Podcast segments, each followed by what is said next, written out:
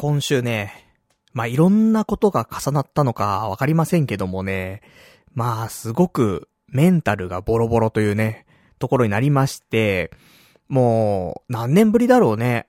あの、ラジオを始めてさ、2年目とか3年目ぐらいかな。2年目ぐらいか。に1回あったんだけど、あの、何を話したらいいのか病ね。これにかかりまして、まあ、タイミング的にはね、あの、いろんなことがあったの。それで、えー、これがね、毎週とか、まあ、だから2週に1回とかね、そういう頻度で起きたんだったらいいのよ。そういうなんかネガティブなことが。じゃなくて、1週間にやっぱりなんか重なったんだよね。したらさ、何喋ったらいいのかわかんなくなってきちゃって、人と。で、そんなわけで、あのまあ、いろいろとね、周りの皆さんにはね、ご迷惑をおかけしましたけどもね、一応、あの荒領事じゃないけども、まあ、皆さんの助けがありね、ちょっとこうやってラジオでもね、喋れるようになりましたけど、これね、その荒領事がなければ、引きずってるね、明日仕事があるのに、職場でも、もう何話したらいいかわかんないという無言状態ね。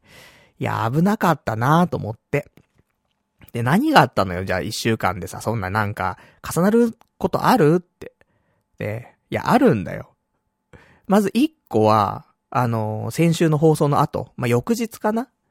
月曜日ね、えー、パルナイトのツイッター、フォローしてくれてね、で、まあ、逐一チェックしてくれている方だったらわかるかもしれませんけども、えー、私パルナイト、ツイッターで、えー今までで一番荒れていたというかね、全員に食ってかかるっていうね、噛みつくスタイルっていうことでね、えー、大体最後のね、つぶやきの、えー、締めはね、えー、くたばれと。言ってましたけどもね、何なのかと。もうね、あのー、脳内クソリスナーがいるわけですよ。もう存在してるかしてないかはもう別ですよ。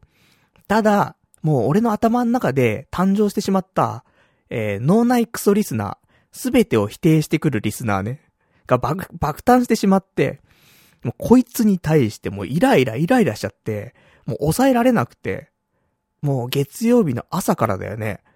もう本当にね、くたばれくたばれと。ただ、それはさ、あの、くたばれだから。あの、俺がどうこうするでもないんだよね。あの、ちょっと他力本願なんだけどさ。まあ、それが俺らしい感じはしますけどもね。ちょっと、強い言葉は怖いってのあるじゃん。まあ、十分強い言葉使ってんだけど。だから、ただね、まあ、くたばれが限界かなと思って。言ってましたけど、いや、本当に。なんか、爆発しちゃってね。この、ラジオを始めて9年半ぐらいの間に、まあ、いろいろありましたよ。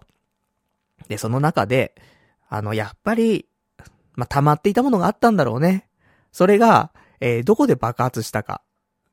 えー、ボールペンで爆発しましたよ。俺がさ、最近ラジオがさ、なんかま、なんかそんなに新しいこともないじゃない。まああったけど、ソープ行ったりとか全然あるけど、でもさ、なんかやっぱりラジオ自体っていう、やることじゃなくてね。なんか少し、やる気を出したいなと、ね、思って。で、まあ少し、ね、なんか機材変えたりとかさ、あとそういう使ってる道具変えたりとか。それでね、なんか気持ちが上がればいいなと思って。で、ボールペンを新しいものに変えてって話したら、いやいや、パルさんと。そんなボールペンなんて何だっていいんですよと。ね、ボールペンが大事じゃなくて、ね、何で書くかが大事じゃないんですと。何を書くかなんですよって言われて。うるせえバカ野郎と思ってさ。いやいや、わかってるよ、そんなのは。ね。大事だよ。ね。何を書くかが大事。だけど、何で書くかも大事じゃない。それでさ、やる気がね、ちょっと上がる。そのやる気を伸ばしていくんだよと。もうそれがね、あの、分かってない。やる気というか、その気持ちを高めることの大切さ、それを分からん奴が多すぎるね。会社ってあるでしょ？モチベーションどうやって維持するんですか？みたいなさ。いや、こういうのはいろいろとね、あの、な、こんな風にやってとかさ、そういうセミナーがあるぐらいじゃない。だから気持ちってすごい大事なの。で、その溢れんばかりの気持ちっていうものを手に入れた時に人間は動けると俺は思うのよね。だそれの一歩じゃん。ボールペン買ったの。それをさ、あの、さっきのね、その、何で書くかじゃなくて何を書くかなんですよって。ね、下り顔で言ってくるリスナー、ね、いますよ。で、まあまあ、ごもっともなんだけど、でも、やっぱり気持ちって大切だし、で、これだけじゃないんだよ。なんか他にも、あのー、なんか、わかんない。これはもう、本当に言っていたかどうかもわかんない。リスナーが。ね。あの、脳内クソリスナーが勝手にね、俺の中で頭の中で生成してんかもしんないけど、まあ否定してくるわけよ。もうなんかもうイライラしちゃってさ。そんで、もうツイッターで汚い言葉をいっぱい使うっていうね。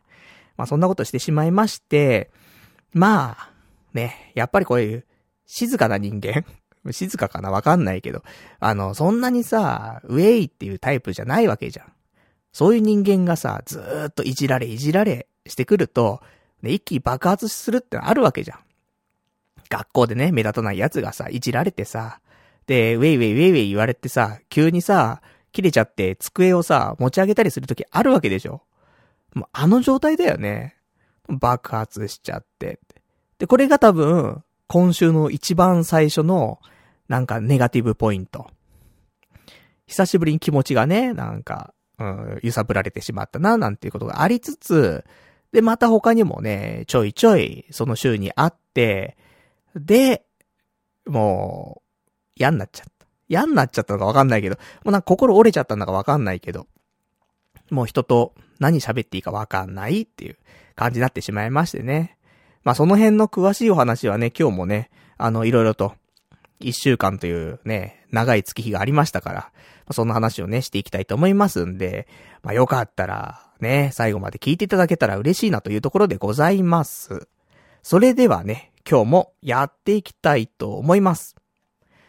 春内藤の、童貞ネット、アットネトラジー。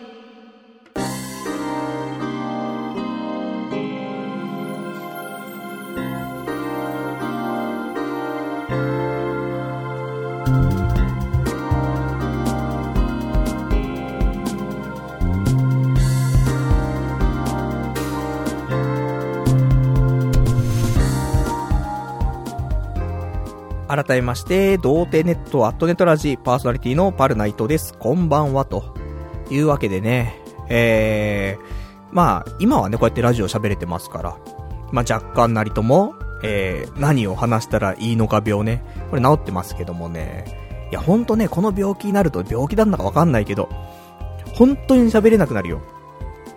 どのぐらい喋れなくなるかっていうと、あのー、昨日ね、ちょっとその友人と、友人たちと飲み行ったの。それも、あの、かなり長い付き合いだよ。俺が専門学校の頃からの友人は18とかからの友人で、えー、もうだ20年だよね。約20年来の友人たちにもかかわらず、全く喋んないっていうね。ひどいと思って。もう自分自身がひどくて、あ、これだ、ダメだこいつと思って。なんと、早くなんとかしないとって思ったけどね。で、あ、今日、ね今日パル、物静かじゃん、みたいな。ああ、なんか、そんな日で、つって。全然喋らないっていうね、のありましたけど、まあ、その、その話もね、後でしていきますけども、まあ、そんなね、えー、まあ、今週いろいろございまして、で、えー、その中でも、まあまあ、そうだね。また今週もお酒を飲みに行ったり、えー、3回、ね、今週も3回飲みに行き、何やってんだってね、話なんだけど、あとはね、あの、ライブに行った。まあ、そんな話とか。あと皆さん、えー、お待ちかね、えー、映画インプレッションのコーナー。今日は、時計仕掛けのオレンジだぞ。まあ、これも5分で終わりますから大丈夫ですよ。ね。まあ、そんなわけで、で、あの、お便りとかもね、あの、結構いただいておりますんで、えー、その辺もご紹介していこうかなと思っておりますよ、と。で、えーと、お便りの宛先先にお伝えしておきましょうか。えー、お便りはね、掲示板ではなく、メールのみでお受付しております。メールの宛先は、ラジオアットマーク、童貞 .net、radio アットマーク、doutei.net、えー、ラジオアットマーク、童貞 .net、こちらまで、えー、いただけたらと思います。一応リアルタイムでもね、お便りの方はチェックしておりますんで、まあ、事前にいただけたらね、えー、それはそれで、ね、リアルタイムでもね、えー、できる限り読ませていただきたいなと思っておりますよ、と。あのー、まあ、掲示板に関しましては先週ね、ちょっと話しましたけども、えー、今あったラジオ用スレその11かな？っていうのが、えー、全部埋まったら、もう、そこでも、そこまでですと。ね、それ以上も掲示板読みませんと。で、一旦停止。っていう風な、えー、アナウンサーさせていただいて、で、えー、無事、えー、皆さんの、えご協力のもとですね、え埋まりましたんで、なので、えこれにて掲示板は終了と。まあまたね、なんか、うまい使いようができればいいなとは思うんだけど、ただあの、リスナー同士の、あのー、なんかやりとりとかができるような、あのー、掲示板というか、その辺は残ってますんで、またまーにね、そういうのを見てもらうのもいいかもしれないけども、まあ、なんか、行き場のない悪意が漂ってる気もするので、あんまり人のマイナスな、なんか、気持ちというか、っていうのを、なんか見たくないっていう人は、掲示板を見ない方がいいかもしれない。俺も、もう多分当分見ない気はする。多分使うのはね、オフ会やるよとか、そういう時には使うと思うんだけど、う基本的にはもう、あの、リスナーさんの交流の場として使っていただければいいと思うけども、うん、なんかあんまり、あの、悪意が得意じゃない人は、覗かない方がいい気はするな。なんか引っ張られると思うわ、そこは。なので、なんか、あの、心が優しい人は、ちょっと見ない方がね、賢明じゃないかな。まあ、グロ画像みたいなもんだからね。うん、グロ画像をね、URL 貼ってあってね、押しちゃったらさ、そっから引きずるじゃない。と一緒なんでね。まあ、その辺は、あのー、まあ、良きように。ただ、まあ、閉鎖するってわけではないんでね、えー、まあ、普通に、あの、面白い、ね、話もあったりとかすると思うんで、まあ、その辺は自己責任でね、えー、お楽しみいただけたらなと思いますんで、今基本的には、えー、私は、えー、もう怖くて見れないんで、もうちょっと見るのやめようかなと思って、ね、えー、思っておりますんで、よかったら、まあ、ツイッターだったりとかね、まあ、ツイッターだったら普通に、俺のつぶやきに対して、えー、リツイートしてもらったりとか、あとは、あの、ダイレクトメッセージでね、えー、送ってもらったりとか、あとはメールね、いただけたら、まあ、その辺で私の方は、えす、べて目は通しますので、まあ、そんな感じでございます。ちょっと、今日からね、少し新体制というところでございますんで、まあ、どうなることやらと。感じなんだけど、まあね、リスナーからのお便りっていうのがさ、まあ、他のラジオとはなんか違うところがあるじゃない。その、ちょっと双方向、まあ、俺が、俺が7、ね、お便りが3ぐらいのさ、感じでやってきましたけど、このね、何年も。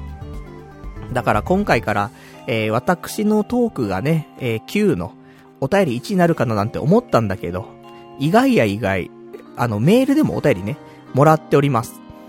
で、あの、メールだけに、みんな長文なんだよね。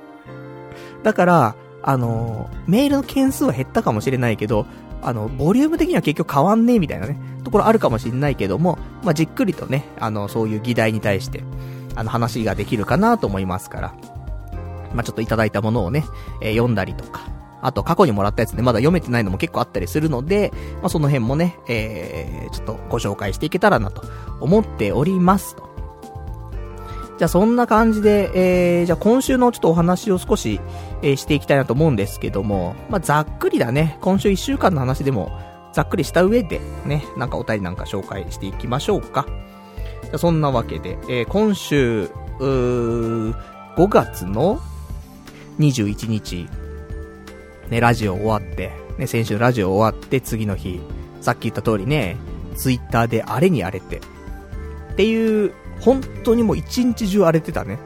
朝荒れて、で、それに対して、まあなんかみんなからね、あのなんかそんなにね、やまないでくださいよと。で、元気出していきましょうって言われて。で、そうっすね、つって。で、ちょっとね、勇気、元気もらって。だけどさ、やっぱ掲示板見ちゃうのよ。まだ。まだ掲示板埋まってなかったから。から掲示板見るとさ、またパルがなんか言ってるっつってね、言われて。うるせえバカ野郎つって、それに対してツイッターで返したりとかして。ね、掲示板に恋じゃねえぞって。ね、ツイッターに来やがれこの野郎つって。で、えー、もう荒れに荒れて、もう、こんなに荒れた一日ないよね。その、ツイッターであんなに強い言葉をいっぱい使った日っていうのはもう多分、今までで一番だと思うんだよ。なので、あのあんまりパルのね、えー、掲示板、あ、掲示板じゃないよ、ツイッターね、見たことないよって人いたら、まあ、これも、あんまりいい感情の文章じゃないから、あんまそういうの好きじゃないなって人は見ない方がいいけども、何があったんだと。思う人は、ちょっと5月21日の俺のツイッターを、え、一通りね、洗ってみると。なんか、あ、こんな感じで、なんか感情的になったんだっていうのがね、わかるかなと思いますんで。で、本当は皆さん、あの、ツイッター見てた人はね、この切れ方っていうのを次のラジオでやっぱしやってくれんだろうなって思ってたと思うんだけど、あの、残念ながらそのもう、月曜日に毒は吐き、吐き切ってしまいまして。あの、もう出がらしなんだよね。だからいつも通りです。全然。まあ、若干吹っ切れたところはあるかもしれないけども、もう出がらしなんで、えー、もうバカ野郎この野郎というのはね、えー、ほどほどでと思ってますんで。まあ、ここからはね、あのー、このさ、今日は590、じゃ492回でしょ。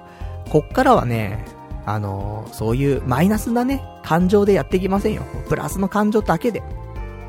ラジオね、楽しく、えー、俺のユートピアを作っていくというね、だって、一週間に一回のラジオでさ、なんで自分が辛い思いしなくちゃいけないのよと。ね？これがさ、なんか、これがさもクソもないよな、やっぱり。なんで、俺が、ね、毎週、まあ、みんなもね、その、時間ない中さ、こうやって聞いてくれてるわけでさ、すごいそれはありがたくて。だから俺もね、あの、いろんな人に聞いてもらいたいし、あの、来るものは拒まないというスタイルでもあるんだけど、とはいえだよ。みんなも時間削って聞いてくれてんかもしんないけど、俺も時間削ってるわけじゃない。その中で、なんで俺が辛い思いしなくちゃいけないのよと。なんか、面白くするために辛くなんだったらいいよ。それ例えばなんか、すごい忙しいけど、頑張るとかさ、そういう辛さだったらいいよ。なんか遠出した方が絶対面白い企画だなと思って遠出するとかさ、ねえ、なんか、いっぱいここは食べた方が面白いんだろうなと思ってさ、ダイエット中だけ食べるしかねえとか食べるとかさ、そういうなんかよよくわかんないけども、あの、面白くなるだろうから頑張るとか、無茶するだったらわかるよ。そうじゃないんだもん。面白くもならないし、俺がどんどんストレス溜まるしっていうね。よくねえよ、というね、ところでね。まあ、そんなね、えー、月曜日爆発してしまって。そしたらさ、あの、やっぱり俺のツイッターを見てくれてる友人ってのがね、いるわけ。まあ、結構いるのよ。その、大体俺リアルの友達、あの、大体ツイッター友達だからさ、が見ててくれてて、荒れてんなって多分思ってくれてたんだろうね。で、その中の友人の一人が、えー、まあ、高校の頃のね、友人なんだけどさ、あの、LINE で連絡くれてさ、その、火曜日で、次の日、火曜日の夕方ぐらい連絡くれて、あの今夜ちょっと飲まないみたいな連絡来て。で、別にね、その時はあのツイッター見てるとか知らなかったんだけど、今夜飲まないみたいな人言われて、で、俺も最近さ、あの、酒飲む機会がすごい多くなっててさ、そのなんか、酒飲むのかめんどくさいなとかっていう感じがなくなってきたのよね。あの、酒飲むのに抵抗がなくなってきたというか。だから、で、しかも平日飲むのも全然平気になってきたから、だからじゃあ、あの、夕方に言われてね、その日、もうちょっと夜どうなるかわかんないけど仕事。で、まあ早く帰れる、帰れるじゃ帰れるからさ。じゃあ20時ぐらいに会社出れるかな、つって。だから21時ぐらいには集合できそう、つって。で、えー、火曜日。私、ね、赤羽まで、ね、ちょっと行ってさ。で、友人とね、飲んできましたけど、で、やっぱり、あの、友人が、ね、その日、俺を呼んだ理由としては、もちろんなんか久しぶりにね、飲むとかっていうのもあるんだけど、やっぱりそのツイッターなり、ちょっと見て、やっぱ気にかけてくれてたっていうね、ところがあって大丈夫かななんていうところで、ちょっとお酒でもね、飲んで、あの、まあ、愚痴じゃないけどさ、悩みとかね、あの、少しでも、なんか分かち合えたらな、みたいな感じで誘ってくれたらしくて。いいやつじゃん、つってさ。で、まあ、これはね、あのー、まあ、その彼、彼の言ってた言葉なので、まあ、それがね、100%真実かどうかっていうのは、まあ、わからないわ、っちゃわからないんだけど、でもまあ、俺も彼のね、あのー、まあ、背景というかさ、いろいろ知ってるからさ、やってることとかも。だから、あの、まあ、そうなんだろうなっていうのも若干ありつつなんだけど、なんか、その他人事じゃないように感じたらしいのよ、彼も。で、彼は、あの、まあ、自分でね、仕事をしていて、まあ、独立してるんだよ。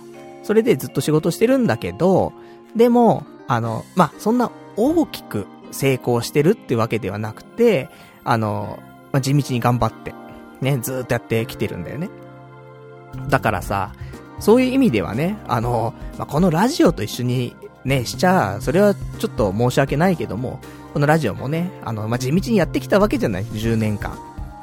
で、彼は仕事ね、もう10年以上ね、あの、独立してやってるわけなんだけど。だからさ、やっぱり、ね、時にはさ、人からやっぱし言われるんだよね。そういう批判の声というか、否定されるわけ、どんどん。っていうのを、その彼が掲示板とか見てさ、ねえ、人事だと思えないと。自分が言われてるようだと。いうのも若干感じたらしくて、で、そういうのもあってシンパシーがあって、えー、ちょっと飲もうって話になったらしいんだけどさ。だから、あの、いるよ。いるよって、またこのパターンになるけど、あの、同じような境遇というかさ、あの、ね、なんか、物は違えどよ。心は近いものは、あったりするっていうね、のは、意外といるんじゃないのって思うよ。あのー、まあ、鳴かず飛ばずと言ったらあれだけどさ、一応、まあ、一生懸命、毎週毎週じゃフルマックスでやってんのかって言うと、正直そうではないよ。あのー、いや、マックスなんだよ。マックスなんだけど、常にじゃあ進化していこうっていう。毎回100%だと思う。ある意味。だけど、より良くするためって100%超えてかないとさ、ダメじゃん。ただ、この2年半ぐらいは、すいません。あの、常に100%。100%を超えてないんだよ。今できるキャパのマックスでやってるだけ。だから、すいません、進化はしないし、なんか新しいコーナーができて、それが定着するとかも、正直ないと思う。だからそういう意味では本当にね、停滞してたなと思って。だからボールペン買ったんだけどな、つってね。少しでもなんか気合入れようと思ったんだけどさ。まあ、そんなんでさ、なんか、ね、でもその友人は、あの、100%、やっぱ超えてきて毎日、毎、毎日と言ったらあれかもしれないけど、ね、抜くところは抜かないといけないからあれだけど、やっぱ常に100%を超えて、110%、120%でさ、限界超えてやって、進化させて、っていうね、風にやってるから、まあ、そんな人からね、あのちょっと、一言とは思えないみたいなこと言われるとさ、またそれはそれでね、あの俺そんなにね、がん、君ほど頑張れてはないんだけどって思いつつもさ、まあなんか、ありがたいねって思いつつさ、そんなわけでさ、なんか、まあ慰めてもらったというか、なんかわかるよという感じでね。でも腐らず頑張ろうぜ、お互いっていうところで、えー、まあ嬉しい話だよね。その、本当に同級生がさ、そうやって、なんか声かけてくれてさ、気にかけてくれて、久しぶりに会ったんだよね。一年、いや、あ、でもそうでもないのたまに会うけど、一年ぶりぐらいなのかなちょいちょいね、会ったりとかするんだけど、そんなんでさ、まあ久しぶりにね、あの、誘ってくれて、嬉しいなつって。で、それが、火曜日ですよ。で、えー、火曜日で、で、次、その週他に何かあったかっていうと、もうあと仕事仕事仕事だったんだけど、金曜日か。金曜日の夜が、なんか会社のさ、なんか懇親会があって、で、まあ、社内でね、あのグループの人、グループっていうその、グループ会社含め全員集まって、えー、まあちょっとね、食事と、お酒と、まあやったんだけどさ、その、懇親会の席順っていうのがあるんだよ。まああの、幹事の人がさ、決めるのかなまああとその上の人がね、あの、一緒に見てさ、決めたらしいんだけど、いや、俺の席がさ、もう、悪意というかさ、なんでこうなってんのっていうような配置なのよ。あの、もう喋ったことない人に囲まれ、で、あと喋ったことあるけど、ちょっと苦手な人に囲まれみたいな。いや、分かってるでしょ、と。俺が誰と仲いいかなんて、もう一目瞭然で分かってるでしょ、皆さんっていうような、まあ、2年半もいますからね。分かるだろうし。でも、あえて、仲のいい奴らは全員バラバラっていうね。こんなに分断するっていうぐらい分断されてて、いや、ひどいね、つって。でも、やるしかないじゃん。懇親会2時間ぐらいあるからさ、いや、喋んなきゃなと思って。で、わけわかんねえけど喋るじゃん。だよかったよ。あの、俺もさ、その時、まあ、その時のタイミングでは、まだ、その、何を話したらいいのか病発病してないのよ。ね、あの、ちょっとグロッキーになってるぐらいで、まず全然喋れてさ。だから、あの、意外と、で、その仲いいやつたちからは、ねなんか地獄みたいな席だったけど、意外と楽しそうに喋ったねって言われて。そうでしょつって。ねあの、意外と喋れたんだよ、つって。喋ったんだけどさ。まあね、でも、あの、俺たち、俺たちっていうかその、職場の俺の仲いい人たちで集まると、多分うるさいんだよね、本当に。ギャハハなんだよ、ほんと。ひどいの。だから、そこを合わせちゃうと、そこを一緒にしちゃうと、パワーバランスがおかしくなるのもあると思うんだよ。多分6席ぐらいに分かれてんの。6席？いや、もっとか。もっと分かれてんだけど、多分、全体が全体でギャッハハには多分ならないんだよね。だから、俺たちののギャッハハの人たちがなんかちょっと集まっちゃうと、そこの島だけがギャッハハになっちゃって、他がシーンしてる可能性があるわけ。シーンじゃないんだろうけど。多分そういうのもあって、話したんだろうなとか、ね、ちょっと思ったりとかして。ひどいのよ、ほんとね。あの、おじさんたちが。ね、もう、おじさんたちがもう、ただただ、くったらない話でギャハハ言ってるだけなんだからさ。まあ、ひどいもんなんだけど。そんなんで、まあ、辛い席もね、えー、頑張って、なんだかんだの2時間ちょっとぐらいか。えー、過ごして。まあそんなになんか無言になったりとかもせずに、えー、2時間普通に過ごせたかなと思って。俺も成長したなと思ってさ。知らん人ともね、喋れて。いいじゃんって。ここがピークだよ、今週の。なんだけど、やっぱ2時間半辛かったのかな疲れ切っちゃってたんで多分ね。なんだこれだし、やっぱり。っていうのがあって、えー、その帰りか。帰りに、まあちょっと仲のいい人たちとね、じゃあちょっと、毎度恒例なんだけど、社内のね、懇親会とかそういう飲み会があった後は、ちょっと2軒目というかね、まあちょっと飲み直すみたいなのが最近多いからさ、じゃあ今日もこの後行きますか、つって。じゃあ軽く、つって。で、またヴァンパイア行っちゃってさ。で、ヴァンパイアで飲んでたんだけどね、まあ結局なんか、ほんと一人一杯とか、しか飲まず、ね、あのもう、食って飲んで、すげえしてたから、もうみんな結構ね、お腹いっぱいだったんだよね。いや、そんなわけで、あと、店内すげえ暑いしっていうことで。だから、一人400円ぐらい。ひどい、1, 時間ぐらいいたんだけどね、一人400円とかで終わっちゃって。何これと。で、そんなんだったんだけどさ、なんかでもこの辺からかな。あの、自分の不甲斐なさとか、なんか色々と感じちゃって、その後に。で、なんかその日、の、帰りぐらいからかな。夜、その帰る電車ぐらいから、急に、もう何を話したらいいのか病にかかって。で、これがもう、金曜日の夜ですよ。で、結局、あの、酒飲んじゃうとさ、やっぱダメなんだよね。あの、なんか、ぶっ倒れちゃう。ぶっ倒れちゃって、また家帰ってきて、で、ちょっとパソコンしてアニメ見たかな1話ぐらいね。で、そうしたらもう、とんでもなく眠くなってきちゃって。で、風呂も入らずに、ちょっとベッドの方行ったら、なんか寝ちゃってて。で、なんか、途中で夜中、なんか、ゲロ、ゲロ吐いたかわかんないね。一口ゲロ吐いたのかどうか知らないけど、ちょ、ちょっと戻したんだろうね、口の中で。ちょろ、ちょろっとだよ。ね、ピピルッと。出して。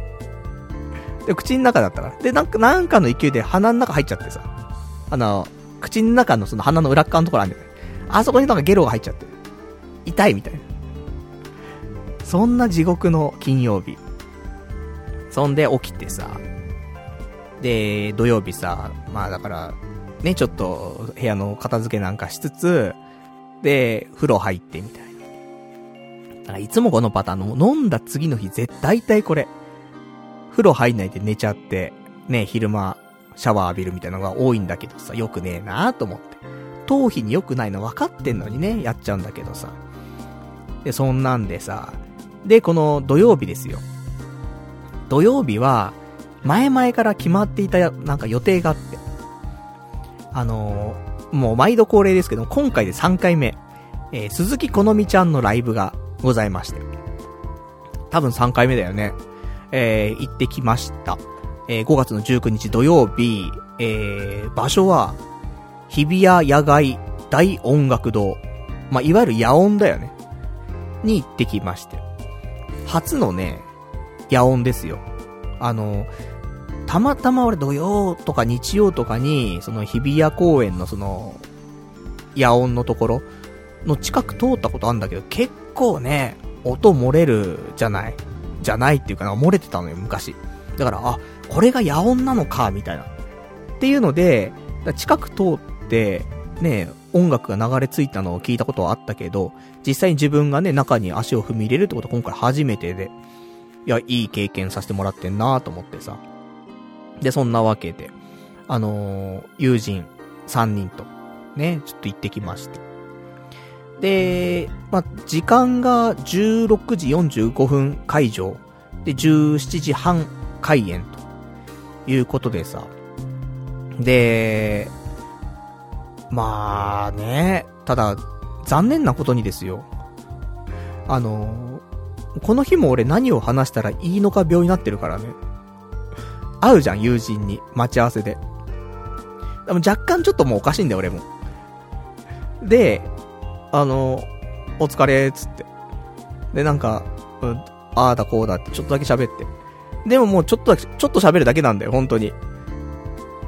こんなのあると思うぐらい、もう、ダメなの。何話したらいいんだろうなと思っちゃって。わけわかんなくなっちゃってさ。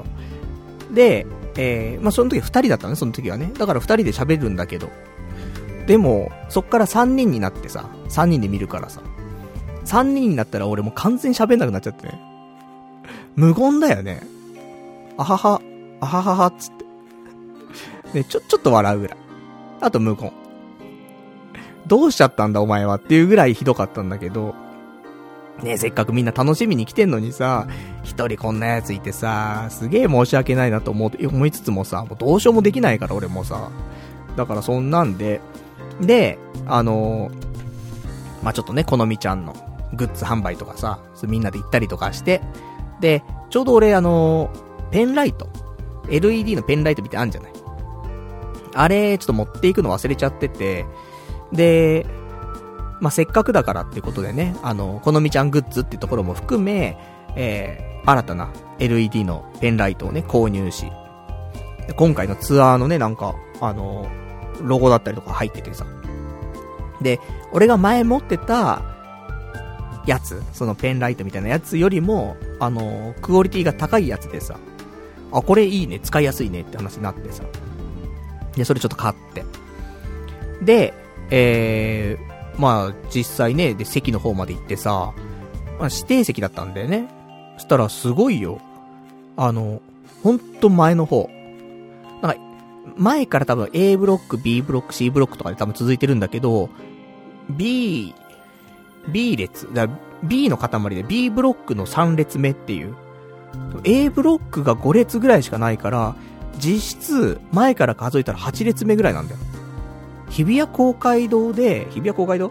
まあ、日比谷の野音で8列目って結構近くて、今までで一番近かったんじゃないかなって。だからね、なんか、良かった。なんかあの、一番良かった今までの、このみちゃんのライブで。意外とね、前に、最初に行ったのは結構広い会場だったし、その次は、まあ、ライブハウスのでっかいところだったけども、今度逆に後ろすぎちゃって。あの、ちょっと見づらかったのあったんだけど、今回はね、すげえ場所も良くて、近いし、あの、良かったなと思って。で、このみちゃんもね、もうこのみちゃんってお前は何様なんだなんだけど、いや、このみちゃんをね、何度か見てきている私として、あの、なんかいつも以上にパワフルだなと思って。あの、結構歌いながらね、ま髪の毛をバッサバサやるのよ。意外と。それもね、パワフル演出になってるなと思うし。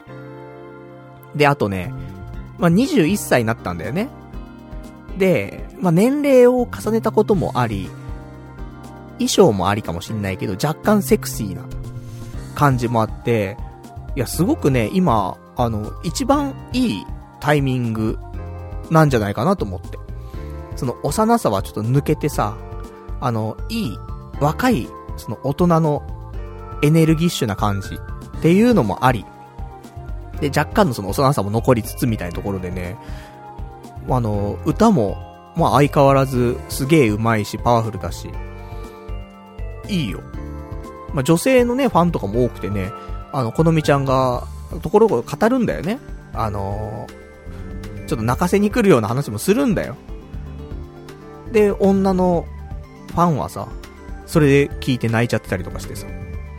俺もちょっとね、今あの、心やられてたから、若干うるっとしたりね、え、しましたけども。いや、そんなんで、なんか、あのー、鈴木好美ちゃん、これからまたね、えー、いろんなツアーがあったりとか、しますんで、俺おすすめだなと思うんだよね。あの、正直わかんない。その、これまでのこのみちゃんだと、もしかしたら、あの、まあ、一般の人というか、アニメとかね、アニソンとかあんまわかんないよって人が言ったらあんま面白くないかなっていうのもあったかもしんないけど、今のこのみちゃんだったら、あの、普通に何にも知らない人が言っても楽しめるぐらい、いい気がする。俺は信者じゃないよ。ね。3回言ってるけども、それはね、あの、信者の友人がいますから。ね、ファンクラブ入ってる友人がいますからね。それにちょっと乗っかっていってるところではありますけども、あの、良い。年々良くなっていき、なんか今すごく完成されつつも進化しつつ、よろしいなーって思ってるんで、もし、あの、タイミング合えばね、あのちょこちょこと都内でもありますから。あと、これから、あのー、いろんなところ、行きます。なんか9カ所ぐらい、海外含め9カ所ぐらいツアーするって言っていたので、あのー、遠いところでも、仙台、岡山博多とかなんかその辺まで行くから。だ結構なところ行けますんで、よかったらね、俺別に鈴木好美ちゃんのなんかね、手先ではないんですけども、あのー、すげえ良かったね、今回ね。なんか野外が良かったのかなちょっとわかんないんだけど、まあ今まで一番良かったななんて。ね、心が弱っていたからでしょうかわかりませんが、まあ元気もらってさ、良かったななんて思って。やっぱりね、あの、ライブ、うーん、ライブはね、苦手だなと思って。その苦手って俺、楽しめたよ、すごく。あの、やっぱ何度も言ってるから、あの、さすがにベガ立ちはしてないよ。なんだけど、その、始まる前にさ、ペンライト買ったじゃない。買ってよかったなと思って。買ってなかったらベガ立ちだね、やっぱりね。だから、あの、よかったと思って。でもペンライトみたいな、その、まあ、でかいじゃん、ああいうの。なんかそのビームサーベルみたいになってっからさ、短いビームサーベルみたいになってっから、あの、重たいのかなで、やっぱり1時間半なり2時間ぐらいさ、ずっとさ、振ってるわけじゃん。もう肩が痛くてさ、もうおじさんじゃん、もう四十肩じゃん、こんなのさ。もういくら鍛えてようがさ、もうこれもどうしようもないからさ、もともと肩こりだし。だからずっと右手で振ってたのもさ、途中で左手に変えみたいなさ、ちょっとやりつつね。とか。だから、まあ、なかなかね、ライブ乗れないななんていう人いたら、こういう、その、ブ、ブグをね、ブグをまとって参加するっていうのは、結構大切っちゃ大切なのかなと思ってね。まあみんな振ってるから、まあ、そのものを持ってればね、振るっていう行為になると思うから。恥ずかしい恥ずかしくないっていうか、まあ、あの、みんなで一緒に作っていくライブというか。ね、あの、このみちゃんから見える視界をきれいにしてあげるっていう作業ね。っていうのもあるし、まあまあ自分たちがね、乗るためにもってあると思うんだけど。そういう意味ではね、あのー、すごく必要かなと思って。ただ、肩も痛くなるし、あと、あの、やっぱりお決まりがあるじゃん。この音楽の時は、この色でとか、この歌の時はこういう振り方でとかあるじゃん、なんか。振ってればなんとなく分かってはくるんだけど、ただ、あれほら、俺合ってんのかなみたいな。のがちょいちょいあるから、あの、あんまり歌に集中できないっていうのもね、あったりとかするんでね。まあ、その辺はだから何回か行くともう、そういう合ってんのかなとかそういうんじゃなくて、ね、あの、自然と振りながら音楽にも集中できるかなと思うから、まあ、何度もね、行くことがね、あの、より楽しむ秘訣なのかななんてのはね、思ったりしますけどもね。そんなんでね、なんかすごく盛り上がって。盛り上がりすぎてさ、その、お客さんの中にはさ、やっぱすげえジャンプしてるやつとかいるわけ。その、モッシュとかじゃないよ。そういうなんか、人の上に飛び乗ってとかじゃなくて、ちゃんと自分のね、エリアの中で飛んでるんだけど、すごいなんか、三重跳びできんじゃねえかぐらいのね、ジャンプしてるやついたけどね、それ何人もいたからね、もう超盛り上がってんなと思って。あのぐらい盛り上がれたら、最高に楽しいんだろうなと思うけどね。ほら、はしゃげないからさ、昔からはしゃげないおじさんだからさ、ダメなんだけど。でもね、すげえ、本当に、もう、その跳躍力ね、なんかスポーツに活かしたらっていうぐらい飛んでんだけどさ。まあそんなんね、いたりとかして。でね、なんか、思ったの。このみちゃん、ずっとね、野音でライブするの夢だったんだって。だから普通に個人的にね、あの、野音に来て、で、ライブとか見たことはあるけど、まあ自分がやったことなくて、それで、いつかね、野音でやりたいって思っていたんだけど、今日その夢がまた一つ叶いました、つってね、言うわけ。ちょいちょいあんのよ。その、このみちゃんのライブ行くと、なんか、また一つ夢が叶いました、つってさ。言うわけ。そのライブできたことでさ、もっともっと目標としていたことだったりとかして。っていうのがさ、毎回聞くとさ、ふとね、私思うわけよ。俺、今、夢あんのかなと思って。ないんだよね。もう、なんかさ、明確に夢がなくなっちゃってて、だから本当は、あのー、人生設計とか目標とかってあるじゃん、人間。で、そういうのが苦手だとしてもさ、でも夢みたいなのもあるじゃない、意外と。まあ、両方なくてさ。だから、なんか夢みんなありがとう。夢、一つ叶いましたって言えるように、夢リスト作りたいなって思って。そのぐらいやっぱりなんか、目標、目標っていう風にするとさ、なんかすげえそれに向かって頑張るっていうのもあるけど、そこまで明確じゃなくても、ふわっとしてても、その方向に向かってぐらいの、絶対これを達成するぞっていうような目標じゃなくてもね、方向性もわかんないでさ、なんかその辺ぐるぐるぐるぐる回ってどこにも行けないで終わるっていうよりは、あ、なんかぼやっと向こう明るい光が、つってね、ちょっと歩いていこうぐらいのさ、そういうなんか指針になるようなね、ものが少なからずあればさ、またいいかななんて思って。だ前はさ、ね、地上波のラジオで、なんか、番組持つとかね、放送一回は出るとかさ、そういうの考えていましたけども、もうそれもなんか難しいなとかね、思っちゃったりとかして。でも、なんか改めてね、目標ではないけど夢というか、ね、夢叶えられましたありがとうと言えるようなものを定めたいなと私思って、で、今日、えー、夢リスト100っていうね、えっ、ー、と、作ってたんですけども、全然できない。もう本当にもう目先のしか作れないっていうね。あの、5つしか書いてないね。あと95個必要なんだけども、え、1、彼女を作る。2、結婚する。3、子供を作る。4、4がひどいね。えー、4飛ばして5にしようか。5、体脂肪を15%以内にする。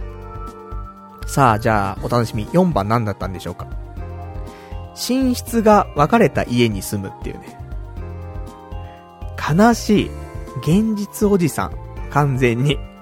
寝室が分かれた家に住むっていうね。それが夢なんですか？俺の。そうなんです。狭えなと思って。部屋狭い。あの、ほんと鳥小屋。38にもなろう男が住む部屋じゃないよ、やっぱりね。うん。行かれてる。うん、狂ってるわ。強人だわと思ってね。だからちょっと一つの夢にしたいなと思って。じゃあ今ついでだから書きましょうか。えー、柴犬を買う。ね。買うと。買えんのかな？俺なんかで。家族の協力がなくちゃ動物なんて飼えないからね。って思うと、やっぱ結婚するしかないというかね。もしくは実家の近くにね、引っ越すしかないとかわかんないけど。一人じゃね、やっぱり何か動物にね、会った時病院とか連れて行けなかったりするわけだからさ。まあ、そんなわけで、ね、えー、柴犬飼う。柴犬とは俺も言わないからね。もう意地になってますからね。えー、柴犬と呼びますけど。いつからなんだよ、柴犬って言い始めたやつはさ、柴犬でしょうが、つってね。私思ってますけどもね。そういうところがね、意固地になっちゃってよくないね、と思いますけど。まあ、そんなね、ところで、えー、夢リスト100。あ、なんか、明日できるようなことではないもので、えー、ちゃんと夢、いつか叶えたいなっていう。で、もちろんお金があればできることもあると思うよ。だって、別にさ、引っ越しすりゃいいじゃんって。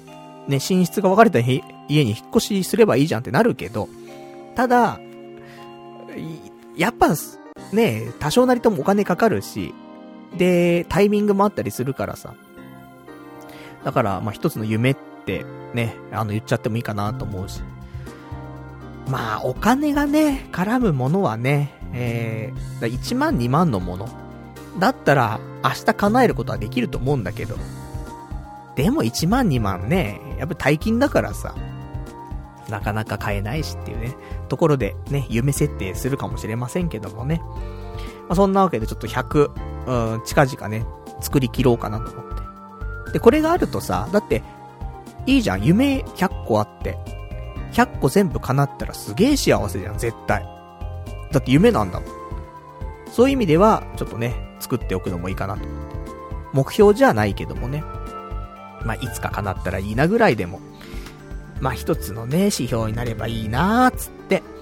で、そんなん、このみちゃんのライブ見て、そんなこと思っちゃって。ね、実際にこれリスト作り始めちゃってみたいな。ありますけどもね。で、ね、ライブ、まあ、8時ぐらいまでか、やって。結構やったよね。1時間半。違うよね。2時間半やってるよね。長いね。さすがだね。毎回長いね。で、全然トークじゃないからね。もう、9割歌歌ってる。すごいよね。最初から最後までずーっとね、マックスだからね。最高なんだけどさ、その、あれだよあのー、ノーゲームノーライフとか、歌ってるからね。あのー、1曲目が劇場版のノーゲームノーライフで、で、一番最後に、アンコールでね、え、最後にノーゲームノーライフの、あのー、普通の一期のね、オープニング歌ってましたけどもね。とか、あと、あれとかあったよあの、リゼロの曲とかね、歌ってましたし。このみちゃん大体みんな聞いたことあると思うんで、そうやって言われれば。あ、あの曲か、つってね。なんで、おすすめなんですけども。で、そんなんで、えー、まあ、終わりまして。で、その後、まあ、飲みに行こうと。いうことで、まあ、銀座、新橋有楽町銀座の間ぐらいの辺で飲む、ね、あの、店予約しといてくれたらしくて。ありがてえっつってね。で、行ってさ、で、美味しいお酒と。で、あと美味しい料理とさ、楽しま、楽しませてもらったんだけど、まあ喋らないよね。酒飲んでんのに喋んない。ひでえなと思って、あの、どのぐらいひどいかっつったら、その、ね、友人から、今日、物静かだねって言われるぐらい、ね、すげえ静か。でもそこもさ、トゲがないんだよね。その、なんだろう。ありがてえ。ね。受け入れてくれてるのもあるけど、なんか、あ、ね、パルナイトが、本当にその、メンタルが弱えっていうのはみんな知ってるわけよ。で、でも、まあ、とはいえ、こんなに喋んないこともなかったと思うんだけど、んあ、だ、察しみたいな。あえて触れようとはしないけど、ちょっと場が温まってきて、俺もね、ちょいちょい喋るようになってきて、いや、今日なんかすごい物静かだよね、つって。いう話になってさ。いや、そうなんだよ。なんか、今日ダメなんだよね、つって。いろいろあったからかわかんないけど、つってね。そしたらやっぱり、あの、中にはさ、友人はね、一人、あの、ツイッター見ててくれてるやつがいるから、あとラジオ聞いてくれてるやつだからさ。まあ、いろいろあったからかな、みたいなね、ところで、察しつって。まあ、それだけじゃないんだけど、なんかね、あのあるのよ、俺にもさ、このラジオだけじゃなくてね、プライベートとかでもさ、なんか、良くなかったなとかさ、反省する日々じゃないやっぱり。その反省がね、結構でかくてね。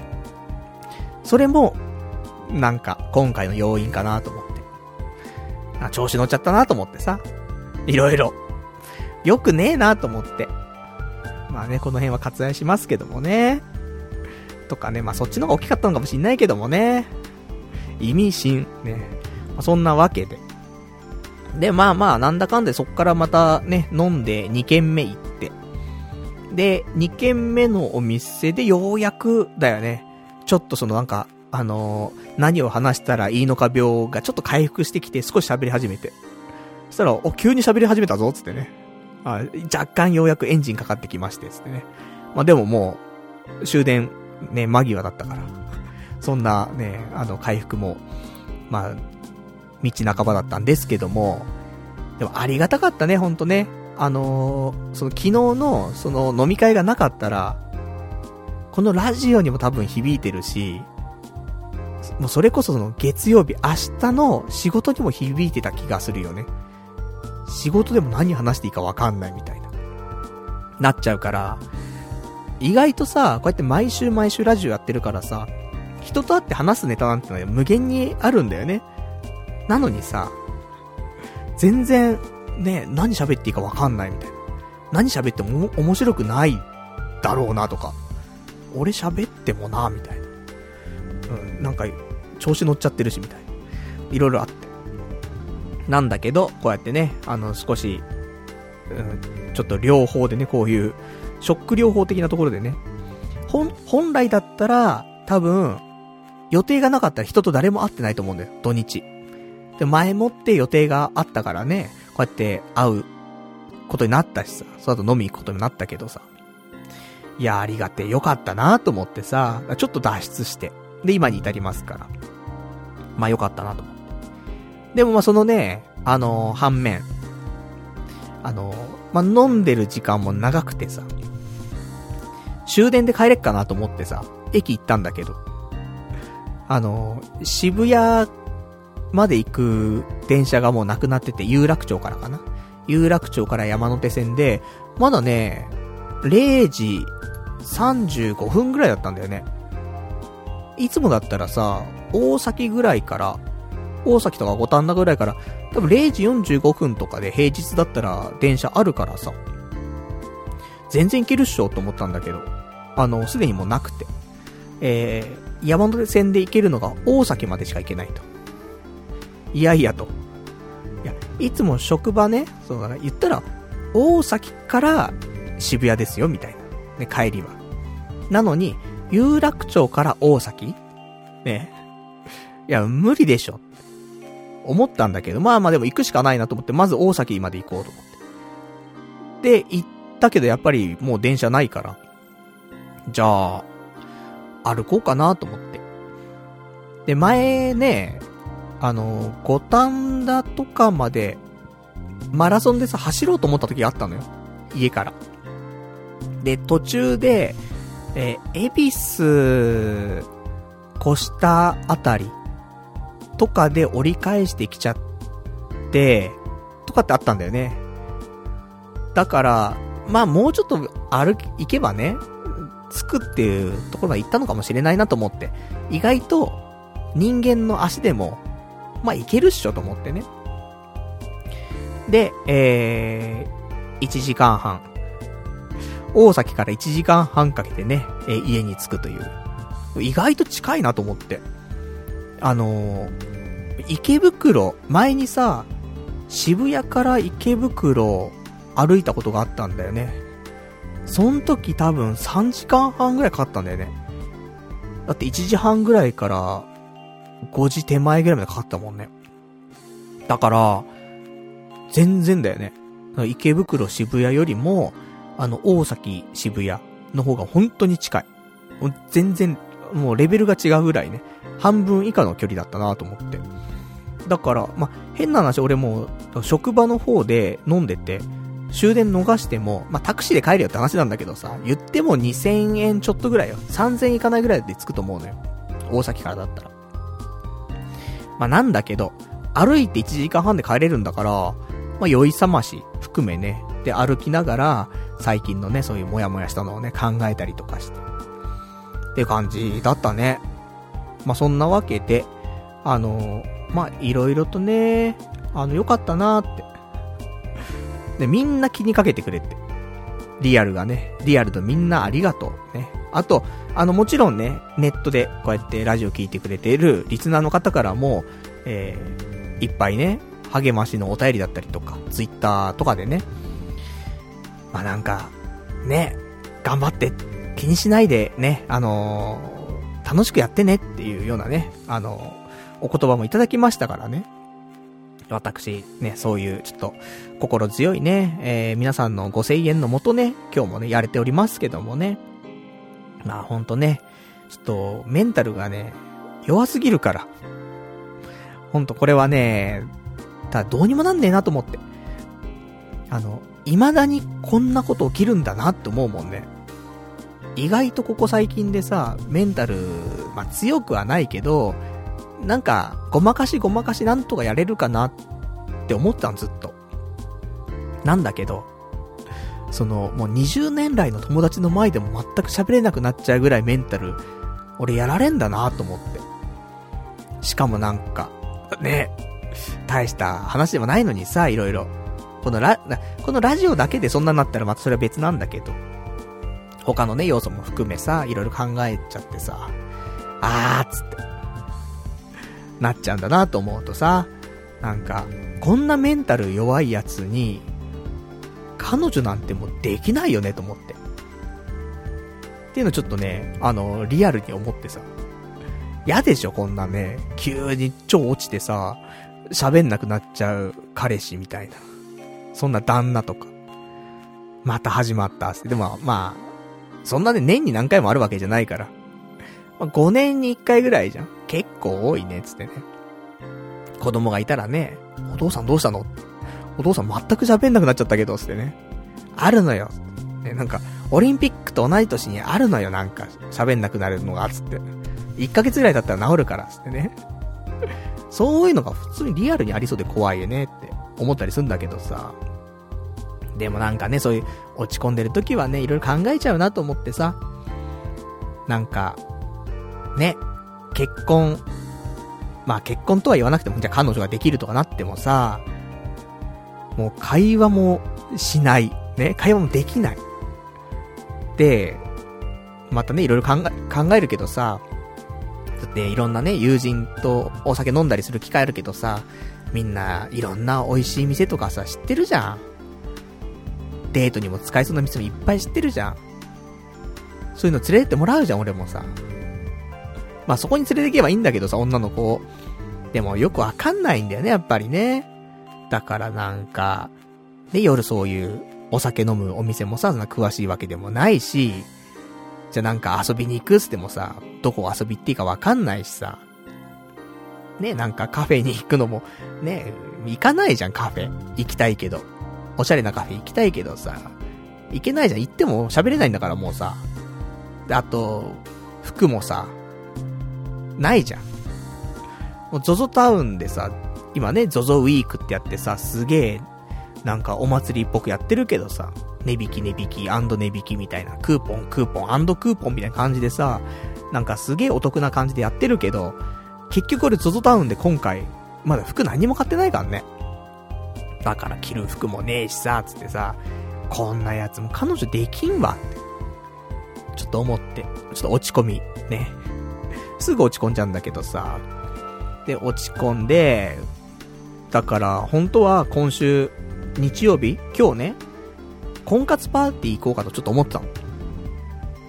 だけど、行かなかったね。この、なんかちょっとやられちゃったメンタルプラス、えー、結局昨日ね、その1時間半かけて、ね、終電から歩いて、で、でもやっぱり酔っ払ってっからさ、またね、2日連続ですよ。風呂入んないでまた寝ちゃって。で、朝ね、シャワー浴びてみたいな。朝っていうかもう昼過ぎてたけどさ。だから、ね、もう、14時ぐらいから、いや、ここから婚活行くのももう、無理だなと思って。テンションも上がりきらないし、なんかもう今日ダメだっつって。ね、今週はよくわかんない一週間だったなと思って。来週から頑張ろうと。ね、わかんないけど、来週か再来週かわかんないけど、6月からは絶対頑張ろうと思って。でもなーと思って、今日何もしないで終わっちゃうなーなんて思ってさ。で、そしたらさ、あの、まあ、せめて選択しようと思って。で、コインランドリー行こうかなと思って用意してたらさ、急にさ、あのー、専門学校の頃の友人からさ、電話来て。珍しいなと思って、もう全然会ってなかったんだ。まあ、あの、ちょいちょいね、あの、オンライン上ではね、やりとりあったりするんだけど、でもそれもちょっとずつ減ってきちゃって、あの、お互いに仕事をしている時間がね、あの、ちょっと合わなくなっちゃって。で、毎日のようにちょっと会話したんだけども、それがなくなってきちゃったんだけど、まあ、最近ね、ちょいちょいまた話になったんだけど、で、そいつからね、あの、電話来て、なんだろうと思って、どうしたの？って聞いたら、今はちょっと、渋谷にいてさ、って。あの、多分家の近くだと思うんだけど、つって。あの、ちょっと見に行っていい？って言われて。で、そいつは、なんだかんだで、今まで引っ越しした家、全部見てきてるんだよね、俺の。まあ、あの、引っ越しを手伝ってくれた時もあったりとかね。してさ。で、そんなんで、あ、じゃあ、あの、まあ、毎回のノルマっちゃノルマなんです。じゃあ、ぜひぜひ、つってさ。で、ちょうどよかったよね。あの、先週部屋片付けしてさ、で、土曜日とか、あと日曜日、その今日もさ、少しだけ掃除してたの。だから、まあまあ、軽くね、もうちょっと掃除して、そしたらまあ人呼べるっちゃ呼べる部屋になったからさ。じゃあ、あの、いいよ、大丈夫だよ、つってね。で、来てもらって。で、部屋通してさ、あの、ちゃんと、ちゃんと今日もね、あの、平常運転で、えー、あの、共同の、あの、乾燥機、回ってましたけどもね。ほんと、もうあいつ一日中回してんなと思ってね。で、そんなわけで。あの、これが、例の、ね、えー、深夜になってるうるさい乾燥機でございやす、つってさ。で、紹介して。で、部屋の中さ、あのー、入れてさ。で、やっぱりまあ、部屋はね、多少、整理はされていたけど、改めて思うのはやっぱりね、狭い。人が入るとね、実感するよね。狭い部屋だなと思って。これはやっぱり30 7歳の住む部屋じゃないよ。ね、おじさんなのにさ、こんな部屋はないよって思うわけよ。なので、やっぱりあの夢リスト100の方にね、入れましたから。寝室が分かれた家に住む。ね、これ重要だなと思ってさ。これ呼べないよ、人。特に女の子なんて呼べないな。なんだこれ。鳥かごかつってね。うん、鳥かごよりも狭いっつってね、なるけど。でも、それも、でも一番最初に引っ越した部屋よりは広いわけだし。ね。なので、もうここは、ね、えー、もういいじゃないと。開き直って、この部屋に人を呼ぼうとやっぱしね、リアルに思ってさ。で、まあまあ、あのー、ソファーベッドだからさ、あの、ベッドはさ。だからそれソファーにして、えー、使えば、まあまあ対面でね、人が座れるぐらいになりますから。なので、えー、やるよ、近々。宅飲みを。数年ぶりに宅飲みするわ。なんで、リアル、まあ、リアルに、えー、私のことを知ってる人とか、あとは、リスナーの方で、ね、地方の方から東京来たんですけど、みたいな。ね。ちょっと、どうですか、パルさんみたいな人いたら、わかんない。その時テンションによりますが、えー、オレンジで宅飲みっていうのはね、今後開催されることはあるかなって思いますから。やっぱさすがにあれかな。一次会で宅飲みないかな。あの、昔あったけどね、だお金なかったからさ、若い頃はさ、あの、スーパーでね、あの、缶ビールとかさ、お酒買って、で、ちょっとね、なんか乾き物買ってさ、家でみんなで飲むみたいな、やってたけどさ、もうないもんね。全くないもんね。だから、そういう意味ではね、その、もう一次会からね、宅飲みってのはいいんかもしんないけどさ。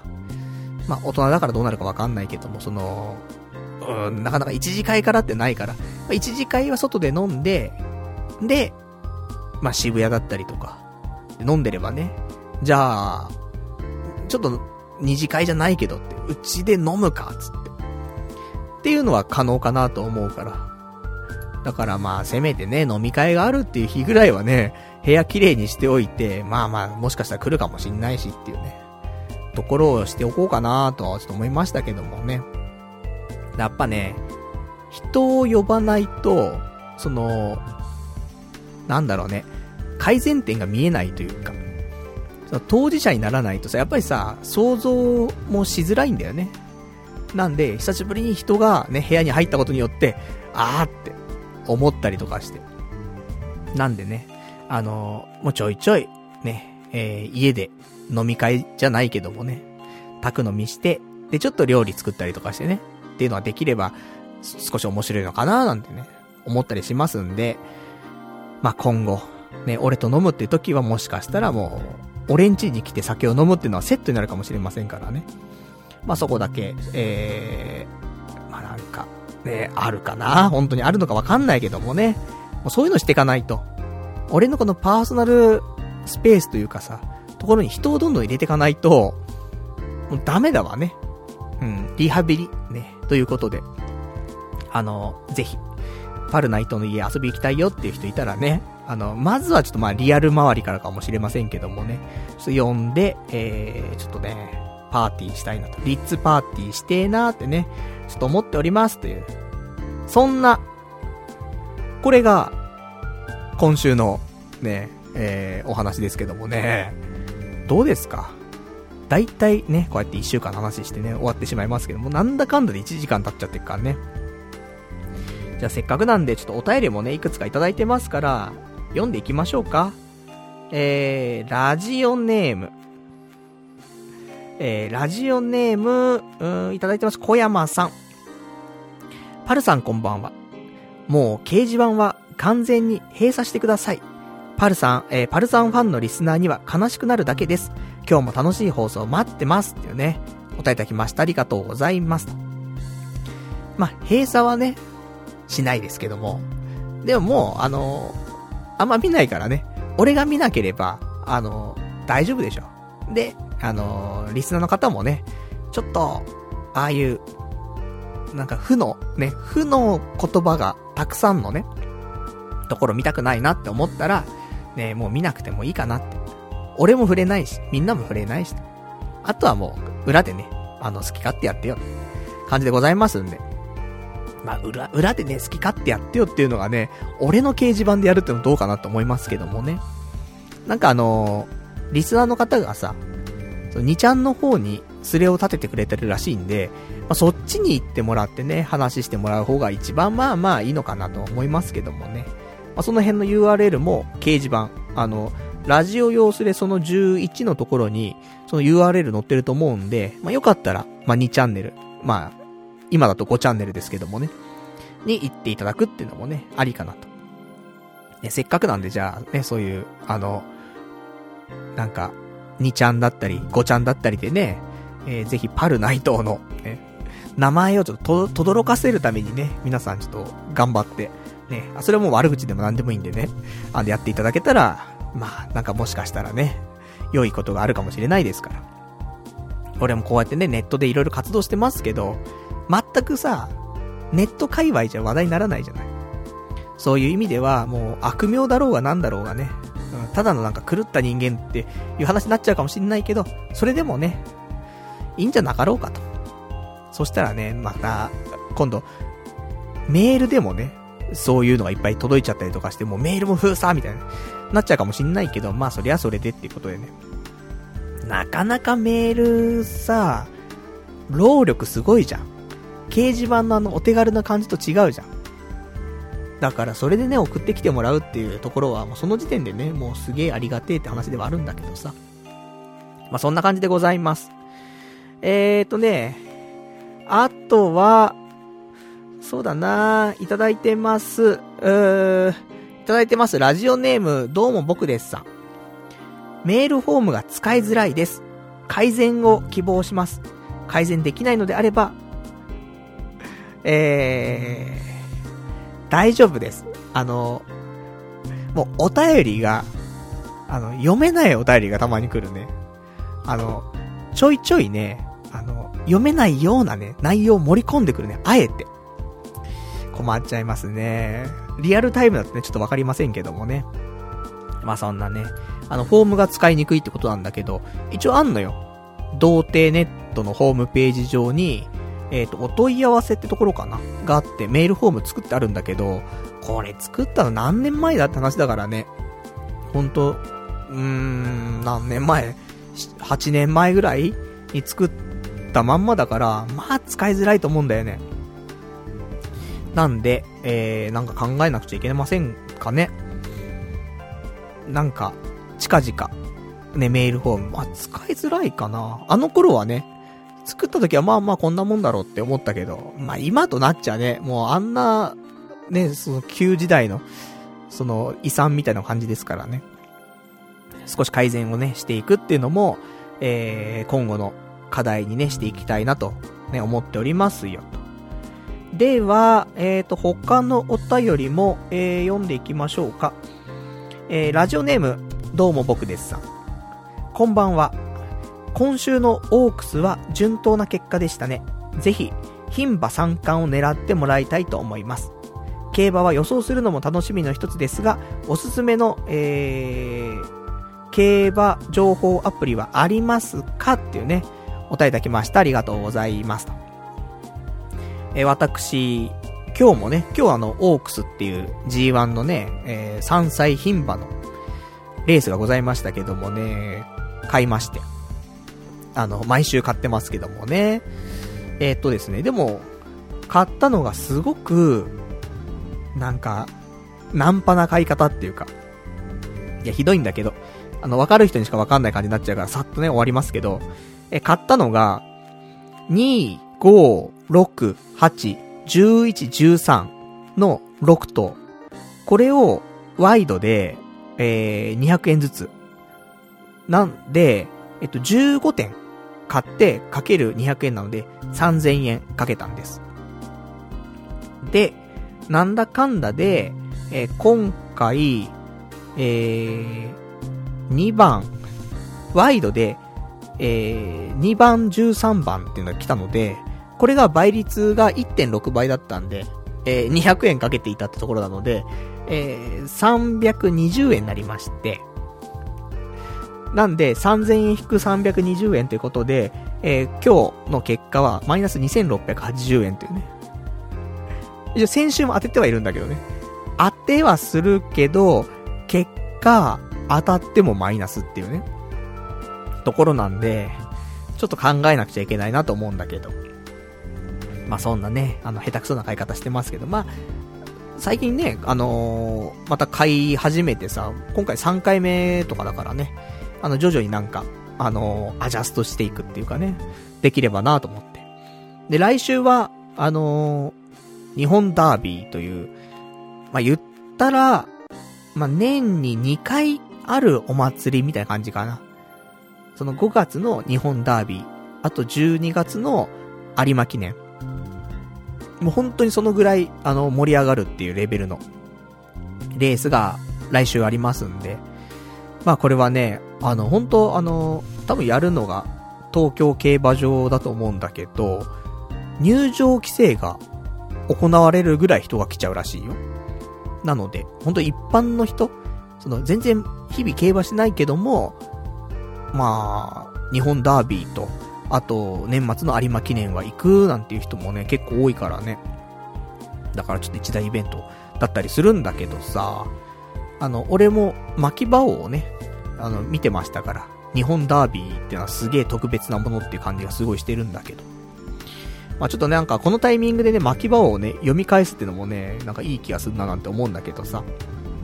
まあそんなね、えー、まあ毎週のように、まあ G1 があるときはね、ちょっと競馬の話、ね、どんなの買ったよぐらいはね、ちょっと、あの、ご紹介しようかなと思いますけど、であとあの、競馬の情報アプリ、ね、最近いっぱい出てるけども、なんかおすすめありますかって言うんだけど、残念ながら私、えー、アプリはね、えー、使っておりません。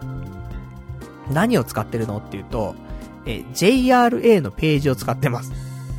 で、JRA の、その、ページで、そのレースのね、まあ、一覧見れたりすんのよ。で、その、1番の馬から18番の馬まで行って、各馬が、えー、過去4レース、どういう成績だったかっていうのが一覧で見れるページがあるのね。でも、そのページ、なんだろう、あの、俺大体買うときがさ、あの、消去法なのね。こいつはないな、こいつはないなって消してって残ったやつを買うっていうスタイルなんだけど、で、それをするためにさ、じゃあ、18と並んでんだけど、これコピーして、エクセルとかに貼って、そんで、あの、消していこうかなと思ったんだけど、うまくそれできなくて。で、そこで私は、あの、で、今のブラウザー、ね、便利なもんでさ、そういうその一覧表のページで、えー、F12 ボタンを押すんだよね、パソコンの。そうすると、ソースが出てくるんだよ、ページの。で、そのソース、いじると、ページに反映されるのね。これわかんない。ちょっと、あのー、IE ができるか知らないけど、まあ、あのー、Chrome、Google のその Chrome だったりとか、Firefox とかは、その機能があるので、で、これ Firefox なんだけど、F12 を押して、で、えー、その HTML 自体をいじるんだよね。それで、あのー、その枠自体を、18といる、ね、一個一個の枠があるから、そこ自体を、HTML を消すことで、えー、画面上も消すっていうね、ことして、それで、あの、絞って、あの、なんか考えてやってますから。だここね、あの、1ヶ月、2ヶ月ぐらい、仕事で HTML をね、結構いじくることがあったから。まあ、それがね、変な形で生きたなってね、いうのございますけども。まあそんな風に JRA のページをね、えー、中心に使ってますけど、まあ足んないよね。データが。だから本当はなんかね、そういういいアプリがね、あればそういうの使いたいななんて思いますけどもね。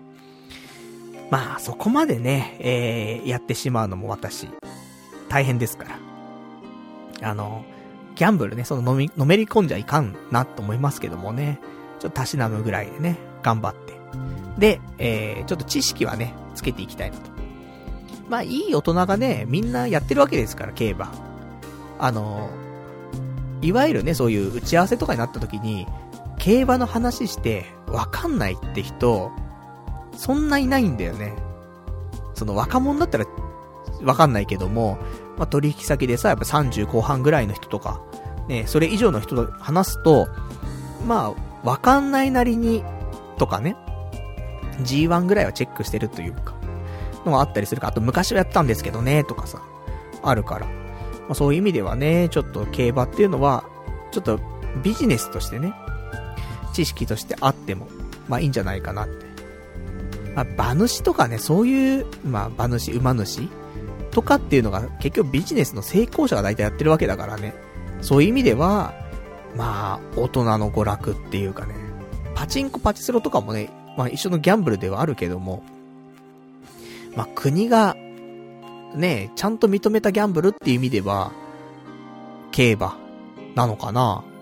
パチスロって結局、パチンコパチスロってあのなんか3点方式みたいでさ、お店でね、なんか、ボールペンをもらってみたいな。で、ボールペンを換金してみたいなさ、そういうのがあるけどさ、そういうんじゃないからね、ちゃんと施設で買って、で、その場でね、換金できるっていうところでは、ちょっと一歩違うものかなと思いますからね。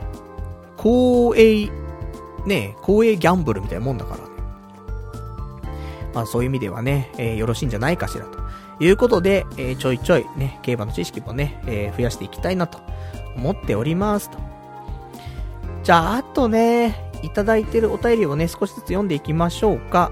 ラジオネーム。えー、ラジオネーム、えー、ラビットひかささん。ボディーブローをコメントする人に、交通費プラス、えー、10万やるから直接言いに来い的な企画やったらどうですか？多分ビビって一人も来ませんよ。アンチはネットでしか批判ができない人ばかりです。気にしちゃダメっすっていうね、お答えいただきました。ありがとうございます。まあ、でも来るよ。10万もらったら来るじゃん。ね、結構言いづらいななんてこともさ、いや、10万もらえんだったらってなるじゃない。だからちょっとわかんないけど、1万円ぐらいじゃ来ない気がするけどもね。でも意外と、ね、来たら来たで、文句言わずに一緒に酒飲んで終わっちゃう気もしますけどもね。一緒におっぱぶ行こうっつってね。なる気がしちゃってね、怖いんですけども。まあなんか、だから言ったらさ、ね、ビジネスでさ、クレーマーは一番のファンになるっていうような言葉がね、あると思うんだけど。アンチ、アンチはさ、やっぱり一番のファンになる可能性がすげえあるよね。って考えると、まあねーって、ちょっと思っちゃいますけどもね。まあなかなか、あの、ネットでね、うん、ネットだとやっぱり強い言葉使っちゃうのはあるよね。それは、今回の俺のツイッターでの発言も一緒だと思うけども、じゃ逆に俺がツイッターで切れたけど、あの発言をじゃ面と向かって言えるかっていうと、言えないんだよね。言おうとすると足が震えちゃうから言えないんだけど。あとあんま強い言葉ね、使いたくないし、リアルで。って考えると、まあね、わかんなかないけどってね、思いますけどもね。結局こうやって、ね、擁護してくれるお便りが来てもね、バランス取ろうとしちゃうっていうね、まあ、いつもの悪い癖出ちゃってますけどもね。まあ、あまり気にせずね、あの、ユートピアをね、作っていきたいなと、ね、思っておりますよ、と。じゃあ、他にいただいてます、えっ、ー、と、お便りを、えー、読んでいきましょうか。えー、ラジオネーム、これ読もうかしらね。ラジオネーム、カエサルさん。パルさんこんばんは。以前、中学生から聞き始めて今年社会人になったとお便りを送ったものです。パルさんのアドバイスを心に刻んで仕事頑張ってます。5月15日に初任給が振り込まれました。額面25万、手取り20万でした。この時点でパルさんのお給料を超えてますね。パルさん、東京に住んでいるのによく、えー、生活できますね。大丈夫だね。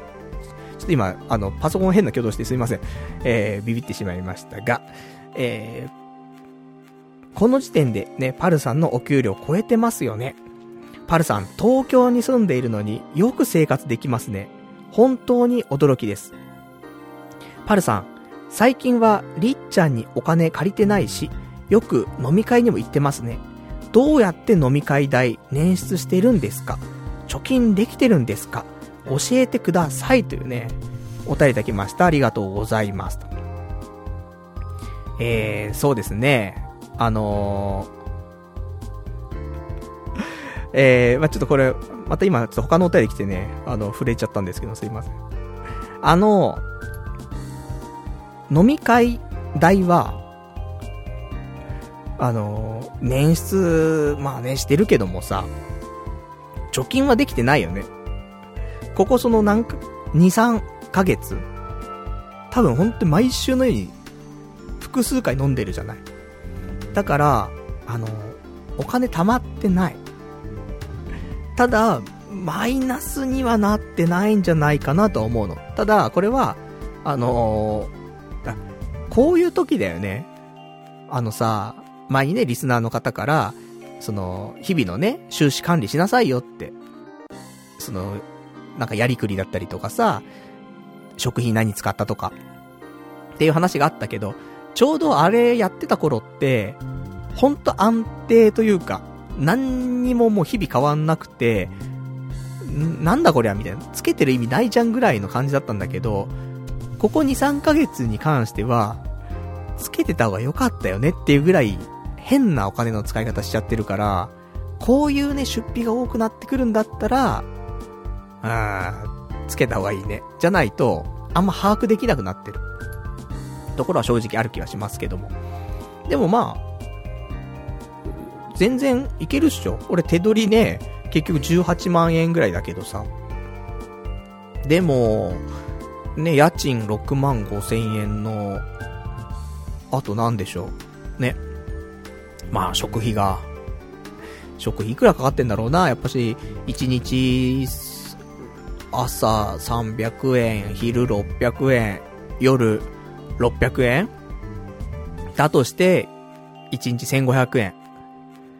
で、まあ、1ヶ月で30日だとして、4万5千円。で、もうこの時点でも12万だからね、あと6万円しかちょっともう、余力ないんだけど。で、そっから水道光熱費、携帯、あと通信費。まあ、全部合計で2万円ぐらい。14万。あと4万残ってる。で、日用品買ったりとか、服買ったりとかで多分1万円ぐらい。あと3万残ってる。飲み会。ね。終わりみたいな。ほんと3万で収まってんのかなっていうね、感じだけどね、飲み会が。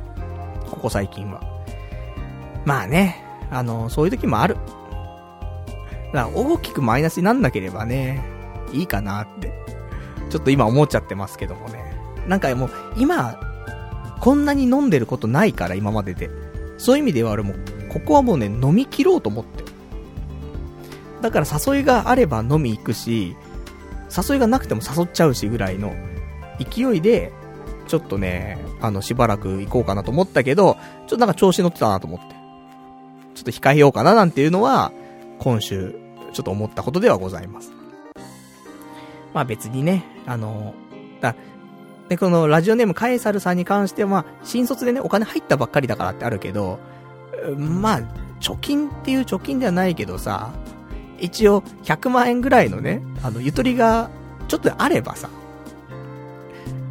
なんか、半年ぐらい見れば、トントンみたいな感じでね、あの、回せると思うのよね。だからちょっとマイナスの月もあるかもしんないけど、プラスの月もあってみたい。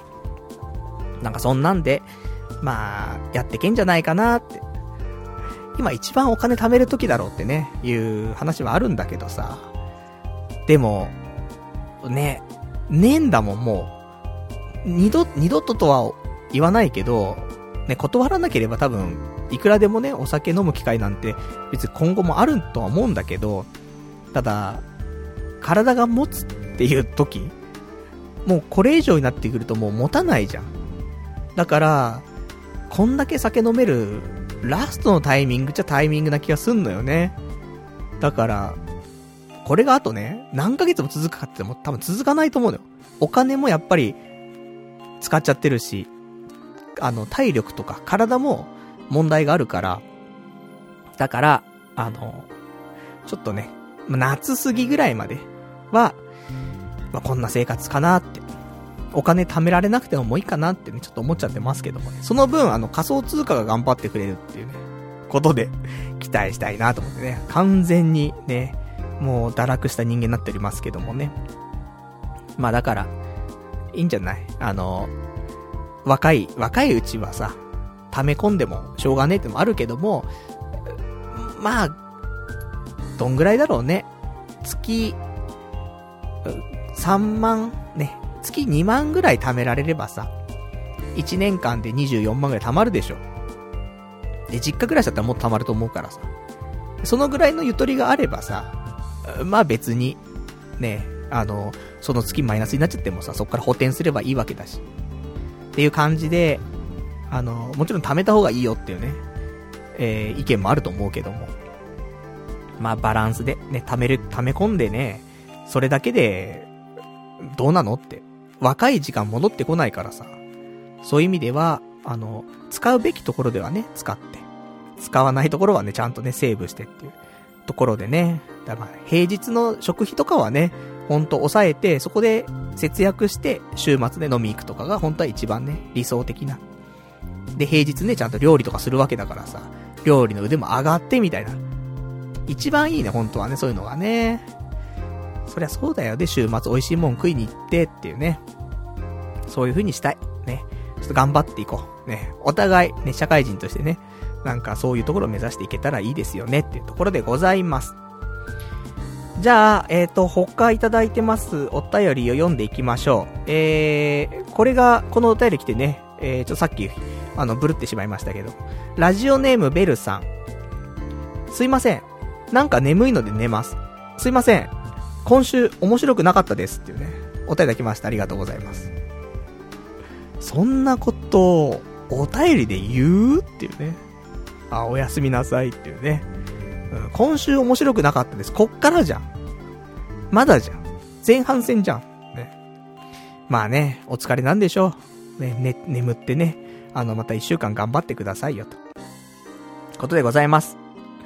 えー、他いただいてます。ラジオネームさくらさん。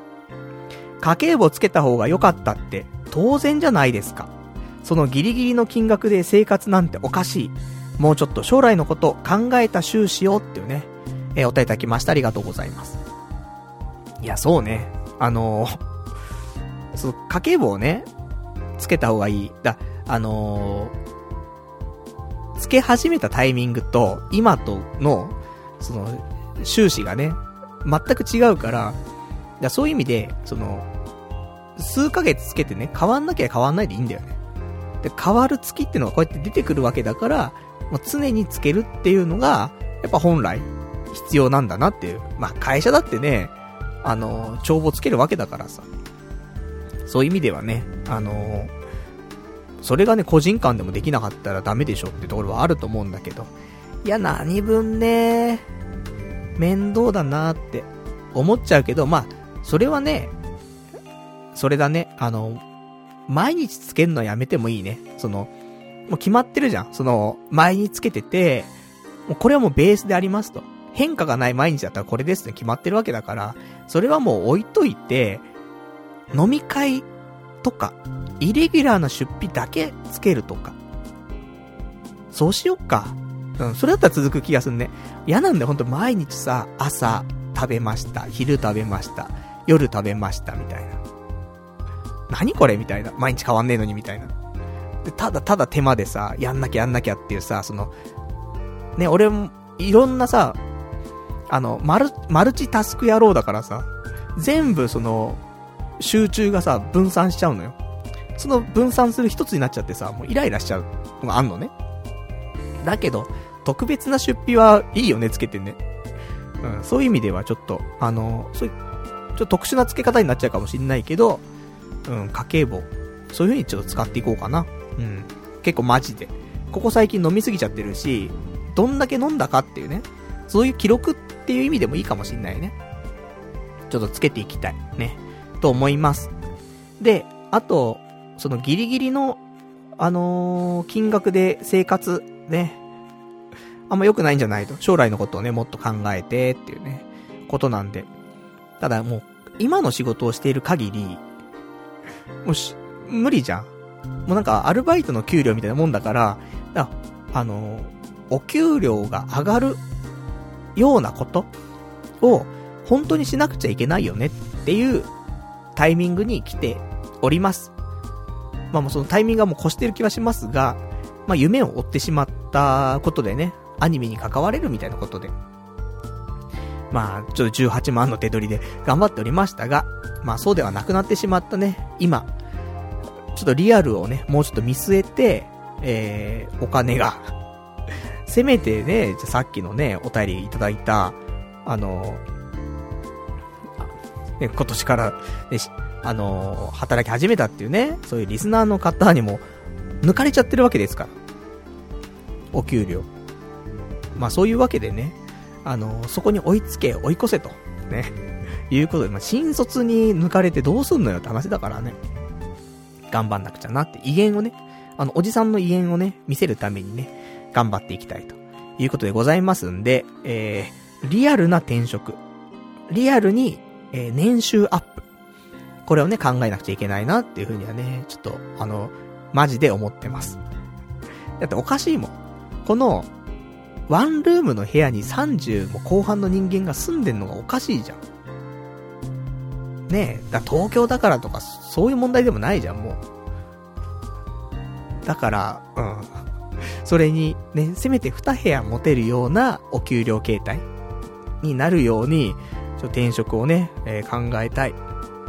考えたいっていうか、ちょっとね、行動していき、いかないといけないなと、えー、ちゃんと思っております。では、えーと、他に、あ、じゃああの、このタイミングだったら言えそうで、えー、もうね、結構お時間も来ているから、ここで、皆さんお待ちかね、えー、映画インプレッションのコーナーね、先にしていきましょうか。えー、映画インプレッションについては、今週見た映画を、えー、私の感想だけを述べるというね、特にあらすじとかもなく、あの、ただ俺がどう思ったよっていうだけをね、いうコーナーなので、あんまり、あの、期待はせずにね、聞いていただきたいと思うんですけど、えー、今週は、その機械自宅、機械仕掛けのオレンジっていうのを見ました。まあ、なんだかんだでね、毎週見てるね。あの、結構、無理してね、時間作って見てる感はあるけど、うん、やっぱ見た方がいいなって思う。未だに。うん。ということで。で、あの、かの有名な、あの、キューブリックの作品ということで、もうすげえ昔なんだけどさ、あのー、いい作品だと思うね。特にまあ、すべての映画がさ、公開した年とか、だ今から何年前に上映されたとか。でもそういうのはね、絶対出てくるのよね。小説だってそうじゃない？この小説が30年前の小説なの？っていう。だったりとか、30年前のこれアニメなの？とかさ、あるじゃん。そういうのと一緒で、あの、やっぱりその、何年前のやつなの？っていうのも、含め、あの当時で見たらとかっていうのもね、含め、やっぱし、まあ、見ちゃうところはあるんだけど、で、あの、キューブリックっていうとさ、2001年宇宙の旅ぐらいかな？俺見たことあるの。やっぱりおかしいんだよね。おかしいっていうか。もう、本当キューブリックって見たことある？今の若い人とかは、古いからね、ほんとあれだけど、もう、なんかやっぱ独特な感じするよね。やっぱちょっと未来的なんだよね。その、今回の、えー、機械仕掛けのオレンジっていう映画に関しても、やっぱところどころ、そのキューブリックならではのその未来感。あの頃思う未来感みたいなのがやっぱりなんかちょこちょこ散りばめられていたりとか、あとは、その、絵っていうかね、画角っていうのかな。部屋全体を撮ってるような、カメラワークとかなく、うん、その部屋だけを撮ってるとか、そういうカメラワークとかってなんかキューブリックな感じするな、なんていうところはちょいちょいあってさ。で、あ、なんか2001年宇宙の旅をちょっと思い出すな、みたいな、ありましたけど、あの、まあ、それはね、いいんです。別にまあまあ、キューブリックだなだけなんだけど。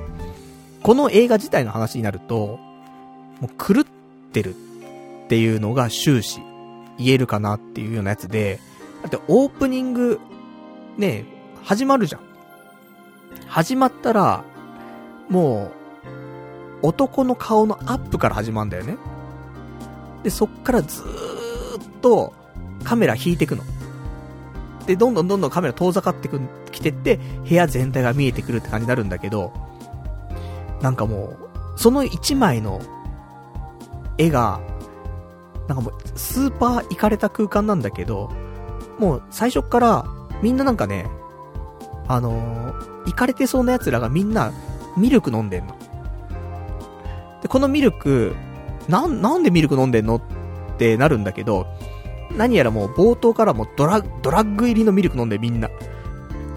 あの、ミルクバーみたいなところにいて、みんなドラッグ入りのミルク飲んでるっていう。そっから始まってっからね。行かれてんなーつって。そんで、なんかその、15歳なのかな ?15 歳とかそうわ、でも15歳な感じしないんだけどね。パッと見20歳とかそのぐらい見えるんだけど、まあ、15歳っていうその学生の、なんか悪いグループ、4人組ぐらいの悪いグループがいて、もう夜な夜な、もうそのもうドラッグ入りのもうミルク飲んで、でも、欲望のままに、もう暴力だ、ねえ、ドラッグだ、セックスだっていうね、いうのをもう連日繰り返してるの。問題児だよ、本当にね。で、その中のそのリーダーがいるんだけど、そいつが主人公なんだけど。で、そいつがもういろいろやらかして、で、やらかしにやらかして、で、結局、ちょっと捕まっちゃうんだよね。で、捕まって、そこで、あのー、構成するっていうか、構成させられるの。強制的に。で、そっから、だそいつも本当に狂気の塊みたいなやつなんだけど、それをもう無理やり強制させられるの。で、そこから、ね、強制してまた、シャバに戻るわけよね。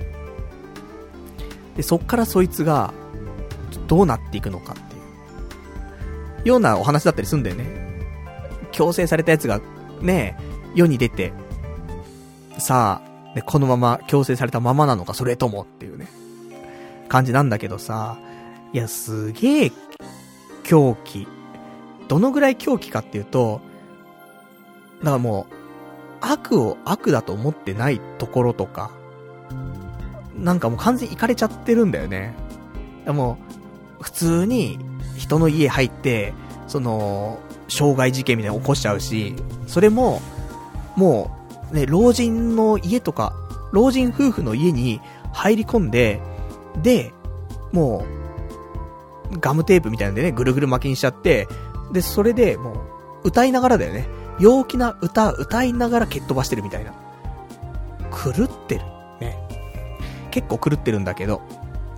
とかそんなんでさ、いやなんかね、あのー、ここ最近ね、その映画見てて思うのはさ、前のさ、あのー、冷たい熱帯魚見たって話もしたけど、だからやっぱなんかね、人間の狂気っていうところを描くっていう映画は、ね、俺も嫌いじゃないなってはあるんだけど、もともとこういうのね。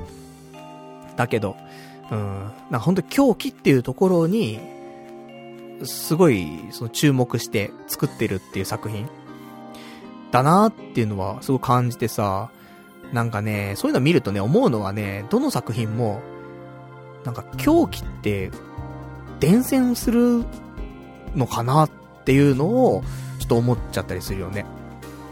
その冷たい熱帯魚しかり、今回の、ね、機械仕掛けのオレンジにしかり、まあなんか、うん、狂気。狂気がすごいやつに触れると、なんかね、そういうのあるんかなって思っちゃう。だ機械仕掛けのオレンジの中でも、小説家のおじいさんみたいにいるんだよ。で、そいつもね、あの、その主人公の被害者になっちゃうんだけど、少しね。だけど、そいつがもう本当に、あの、怒り狂うというか、そういうシーンがあって、その時の、ほんと狂った感じ。多分もしかして今まで見た、その、映像の中で一番狂った表現かもしんないぐらい狂ってたから。あ、あんな狂うんだっていうぐらい狂ってたから、そういう意味ではもう、ああの人が一番、今まで見た映画の中で一番狂ってる人かもしんない。スーパー狂ってた。っていうようなね、なんか、なんかその、この映画自体も、なんだろう、映画好きの中ではなのか知らんが、俺の周りでは好きっていう人は結構多くて、ちょっと見とこうかなと思って。で、そんなわけでね、ちょっと見ましたけどもね、あの、意外とよろしいんじゃないですか？あの、見といていい作品っていう気はすごいしますので、あの、よかったら、あの、まあ、冷たい熱帯魚もしかり、ね、えー、機械仕掛けのオレンジもしかりで、あの、そういう、ちょっとね、サイコっぽい感じ、するけど、バイオレンスでサイコでね、ちょっと、そういうの苦手だっていう人はね、やめた方がいいかもしんないけど、あの、また、少し違う、なんか、い、うーん、純粋な狂気。まあ、どっちも純粋だな、なんとも言えないけど、でも飼いならしちゃってる狂気っていうかさ、もう、ナチュラルなんだよね、その狂気の感じが。だから、そういう意味では、なんか今回のね、やつは、まあまあ、面白い、面白いって言ったらまだあれだけどね、いい作品じゃないかな、とはちょっと思いますんで。えー、もしよかったら、なんか見るもんね、ねえななんていう人いたら、えー、ぜひ、この、ね、機械仕掛けのオレンジね、意外とおすすめかななんてね、思いますから、えー、まあ、ちょっと、来週、週末とかにね、時間あった時にでもね、えー、見ていただけたらなと思いますと。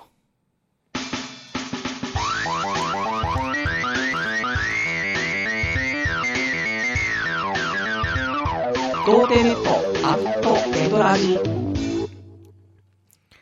それではね、えー、お時間ほど届きましたから、お別れのコーナーしていきたいと思います。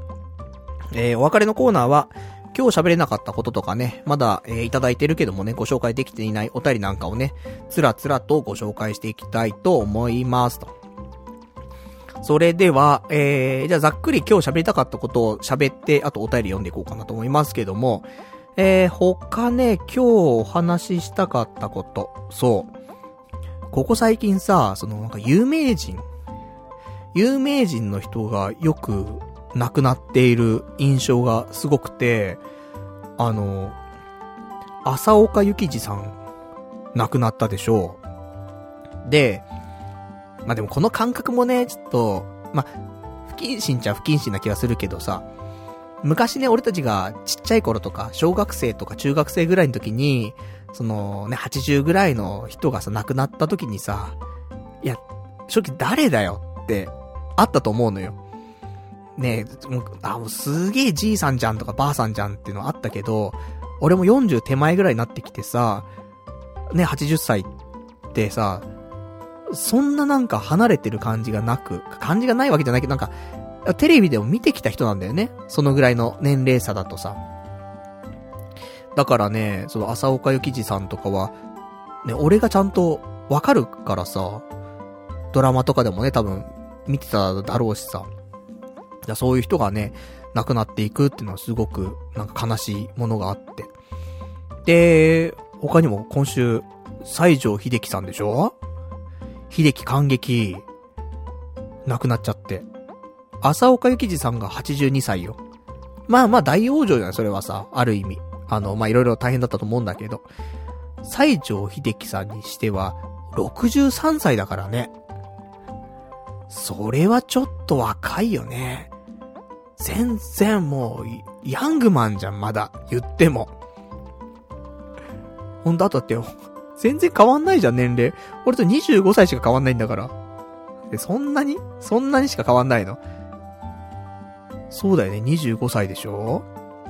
まあ、25歳っつったらさ、それはさ、あのー、ね、生まれた人がさ、社会人になって3年目とかそんなんかもしんないけど、結構な時間かもしんないけど、でももうさ、もうわかんないよね。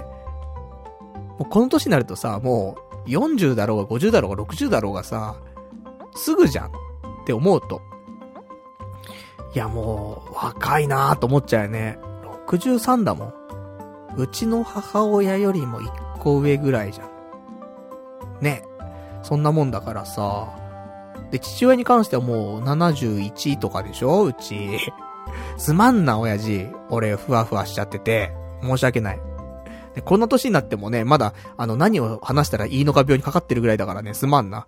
ちょっと精神がな、まだ未熟で申し訳ないんだが。まあ、そんなんでさ、いろいろとね、亡くなられた方多いんだけど、それ以上に、ショックだったのが、あのー、黒岩義弘さんが亡くなって、いや、誰よって、ね、思ってる方多いんでしょうけど、黒岩義弘さんって、鬼神同時前期書いた人ね。亡くなったんだよ。俺たち世代のやつだったら、大体知ってる気はするんだよね。わかんないけど、アニメもやってたし、ゲームとかも出たし、で、漫画も、ね、あの頃結構話題だったし、えー、俺はカラオケで毎回歌ってたしってことで、えー、鬼神同時前期書いていた、えー、黒岩義弘さんが亡くなってしまったと。えー、年齢55歳って。いや、若すぎるでしょ。20年じゃん。俺よりもただちょっと20個も、もっとだよね。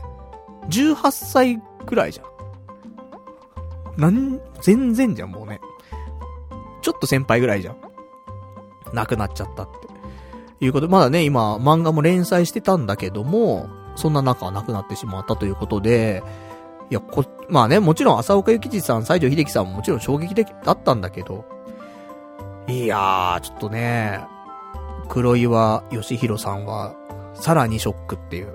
やっぱね、この、漫画、アニメとかね、声優とかさ、そっちの方がね、あの、関わりというかさ、人生の中で多いからさ。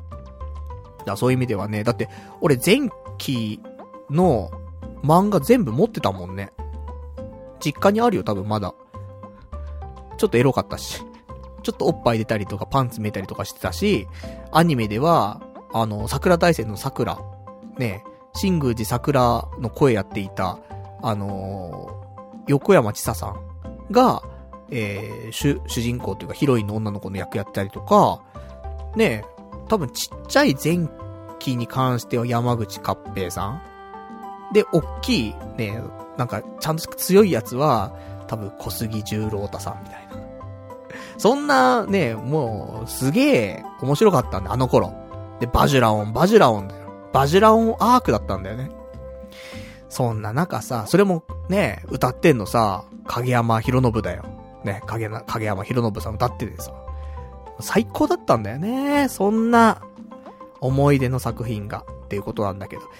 まだ年取ったってことだよね。本当に。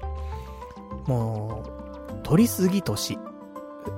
で、ね、なんかやっぱテレビ見ててもさ、だ今日あれだよ、あの、競馬見てて、オークス見てて、で、優勝したね、ジョッキーのインタビューあったの。勝ったの誰だっけ？ルメール？ね、まちょっとわかんないけどさ、海外ジョッキー今ね、3人ぐらい強いのいますけど、で、そのジョッキーの年齢見たら39歳とか書いてあったのかなすげえよなって思って、やっぱり。その、40歳前後で、みんな何かしら成し遂げてるよねって思うの。第一線で。だからそうすると俺、いや、な、なんも成し遂げられてないんだが、ってね。思ったりはするんです。け、ね、彼女すらいないんだが、ってね。あ、ありますけどもね。なんかいろいろね、考えてしまうね、えー、今週でございました。あとは、えー、今週他にお話ししたかったことについては、えー、そうだね、まあ、まあ、なんでもないけど、クラブ行きたいななんてね。あの、前にさ、一回トランスゴアトランス、ね、サイケデリックなゴアトランスに行ったことありましたけどね、海外のアーティストの。あれ意外と良かったなって、未だにちょっと思い返すことがあって。なんかルールに縛られないで、好きに、なんかみんなそれぞれ好きに楽しんでいい空間で、もう、なんか音もさ、体に響くようなのがさ、ずーっと流れてて、意外といい空間だったんだなっていうのを最近ちょっと改めて感じて、またそういう意味でクラブ行きたいなと思ってね。なんか、渋谷ってクラブすげえ多いのよ。あの、クラブ通りみたいなところあってさ、もう全部クラブみたいな。だから、そこに行けば、なんか毎日何かしらある気はするんだけど。なんかちょっとその辺、あの、ストレス発散ではないけどね、金曜日の夜とかさ、もうやだなーなんて思った時には、なんかそのゴリゴリの音楽だけの、ね、しかもなんか、あの、ちょっとそのパリピっぽいんじゃなくてね、あの、ゴリッゴリのなんか変なやつ。ね、そういうのを、ちょっと行きたいななんてね、ちょっと思ったりしたななんてところ。で、あともう一個かな。あの、最後これ俺話したいこと。ね、この後ちょっとお便り行きますけども。えー、今日話したかったことね、あの、コンビニ行ったらさ、あの、一個、ね、えー、雑誌コーナーに置いてある本にね、目が止まりまして。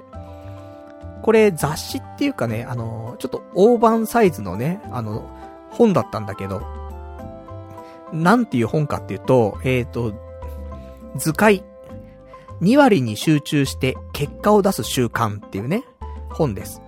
えー、こちら、習慣化コンサルタントの古川武史さんが書いてる本なんだけど、あの、これいろいろ書いてあるんだよ。どんなに頑張っても結果が出ないから抜け出すヒントとかね。えー、できる人は上手に力を抜いています。その完璧主義、もうやめませんかみたいな書いてあるの。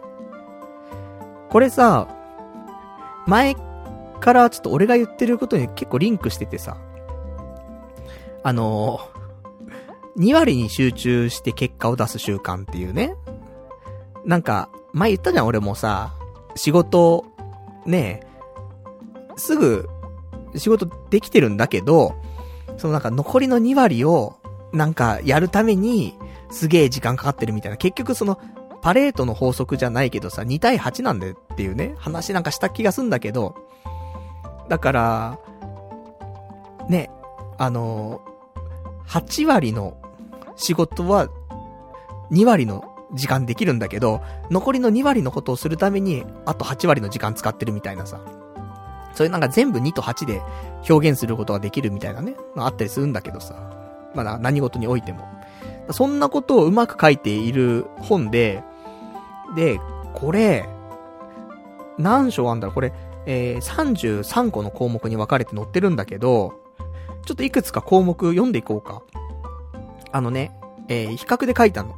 完璧主義な人はこうです。ね。で、上手に力を抜く人はこうです。みたいな書いてあるの。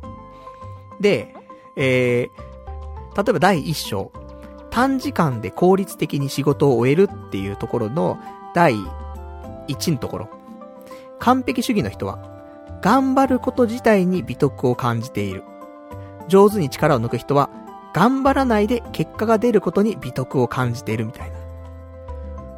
まあ、もちろんね、頑張らないで結果が出れば一番いいかなと思うけど、まあ結果なかなか出ねえからな、つってね、えー、頑張ること自体に美徳を感じてるところは若干あるよね、みたいな。だから完璧主義の人よりな考えかな、つって。だ完璧主義やめようよ。もっとね、あの、うまくやろう。できる人はね、もっと力抜いてやってるからっていうね、ことで、その完璧主義やめませんかって話なのよ。だ他にも、えー、完璧主義の人は、無制限に頑張る。上手に力を抜く人は、制限を設けて頑張る。典型的に残業しまくっちゃう人、終電までやっちゃう人はもうね、えー、当てはまるんじゃないかなと思う。で、他にも、えー、完璧主義の人は、丁寧すぎてスピードが遅い。上手に手を、えー、上手に力を抜く人は、多少荒いがスピードが速い。だもね、全部当てはまっちゃう。全部完璧主義。だからさ、能力ありゃいいよ、完璧主義でも。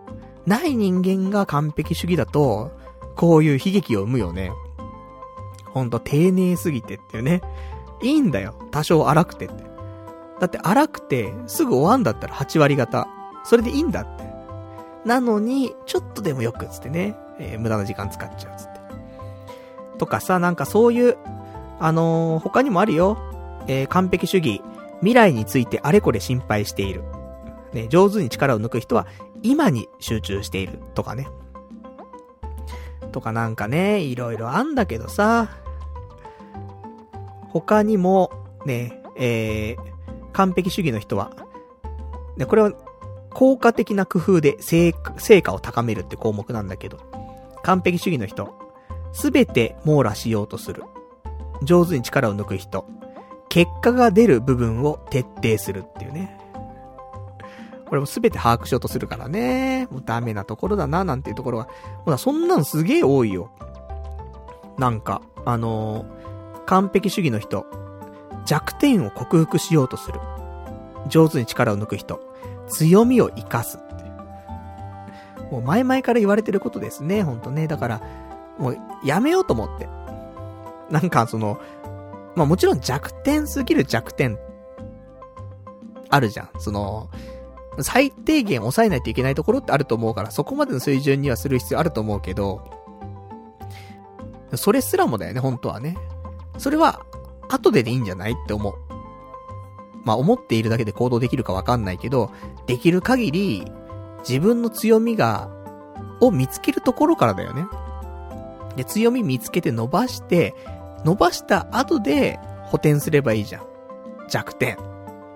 なのに弱点補填して弱点補填して、結局なんか、開いたバケツ？穴の開いたバケツをどんどん補修していって、永久にそれやってるみたいな。じゃないじゃん、みたいな。もっとなんか、ね、バケツ自体をさ、なんか今のね、なんか1リットルしか入んないバケツを2リットルにするとかさ、なんかもう素材自体を変えるとかさ、なんかその穴を塞ぐんじゃなくてさ、もっとそのバケツ自体の価値というかさ、をまず上げるべきだよね、なんてね。穴塞いでたらもう一生それで終わっちゃうんだからっていうね、ところありますけども。あとはね、失敗を恐れず行動するっていう項目では、えー、完璧主義の人。いきなり完璧を目指す。上手に力を抜く人は、まず叩き台を作るっていうね。これ、俺がなんか、ね、彼女作りたいとか。そういうのも全部当てはまるよね。仕事だけじゃなくてプライベートも、なって。最初は女友達とかいっぱい作ってそっから紹介してもらえよみたいなところなんだけど、いやいやいやいや、最初から彼女っしょ、結婚でしょみたいな。だからダメなんだよってね。まず叩き台として女の子の知り合い増やすところからにしたら、つってね。いや、ちょっと難しいっす、みたいな。なっちゃうよね。で、他にも、だから全部当てはまるから33個全部当てはまってから、全部ご紹介したいところですが、えー、他、えー、完璧主義な人、一発勝負で考える。上手に力を抜く人、確率論で考える。これがね、結構来てんなと思って。俺、ほんとできないんだよね、確率論で考えることが。あのだ、昔あったのその、ソロ版で習ってた時の、俺の行動が本当にこれなんだなって思うんだけど、で、掛け算とか、掛け算のテストとかになると、試験になると、20問あるのね。で、1問5点なの。だから20問取ったら100点で、で、70点以上で、あの、合格なのね。だから、まあ、14問全部合ってれば、まあ、合格。なんだけど、俺は、絶対に1問も間違えないようにやるわけ。だからもう時間が足んないの。で、毎回14問しかできないの。で、14問やって全部合ってて合格とか。そんなんなのね。いけて16問とか。なんだけど、まあまあ、基本的に間違えないよ。ただ時間が足んない。いつも。だギリッギリな感じ。だからもう不安でしょうがないんだけど。でもさ、ある程度雑にやったとしても、そんな人間間違わないんだよね。だから、あの14問ね、超頑張って、14問やって100%合ってるっていうよりも、まあ、確率的には8割当たるっしょ、みたいな。だってまあ、毎日やってるわけだし、言うこと間違えないよねって。だからちょっとスピード優先でやって、じゃあ20問、ね、全部解いたら、8割当たるよね。そしたら、ね、16問合ってるわけだから。そういう意味では、ね、14問全問正解よりも、ね、あの、20問やって間違えたとしても、80点取れてるわけだから、そっちの方が上だよねっていう計算が、できないんだと思うんだよね。間違っちゃいけないっていう意識が強い気がすんだよな。だから、これは多分、仕事も勉強も、ね、プライベートも全てにおいて、こんな感じ。だから、楽しくないんだよね、全然。なんかね、多分、毎回毎回20問やれて、ちょっと時間余ったなとかだったら、もしかしたらそろばんとか楽しかったんかもしんない。でも、毎回毎回ギリギリで終わんなくてみたいな。そういうのが辛いよね、やっぱり。その辺を、なんか子供がね、習い事した時に、あ、こいつこういう傾向あんなっていうのを気づいて、で、なんか上手い方向にね、あの、まあ、親なり、その、そろばんの先生なり、子供だからね、なかなか自分では気づけないかもしんないけど、もしかしたらそこで自分で気づくとか、っていうね、ことなのかなと思って、なんか、うん、子供の頃からそういう症状はあったんだなってね、思うわ。だからなんかさ、クモンとかあるじゃん。クモンってさ、結構スピード重視なんだよね。そういう意味ではこういう完璧主義でやり、やってたらどうにもなんないから、スピードを上げざるを得ないっていうか、正確性よりも、まあ正確性もあるんだけど、クモンね。ただ正確性よりもスピードを重視しろっていうことを強制的にやるんじゃないかなと思うんだよね。習ったことないからわかんないけど。だそういう意味ではいい、その、強制されることで、えー、考え方も強制されるという、強制の字違いますけども。だからちょっとね、いいんじゃないかなと思って。とかね、そんなこと。あと、完璧主義の人は心が折れやすい。上手に力を抜く人は徐々に精度を上げる。とかね。他にも、完璧主義の人はどうしようもないことに悩む。上手に力を抜く人は自分のできることに集中するってね。とかさ、完璧主義の人は時間的な余裕がない。上手に力を抜く人はゆとり時間を作るとかね。全部だよ。完璧主義の人は自分を許せない。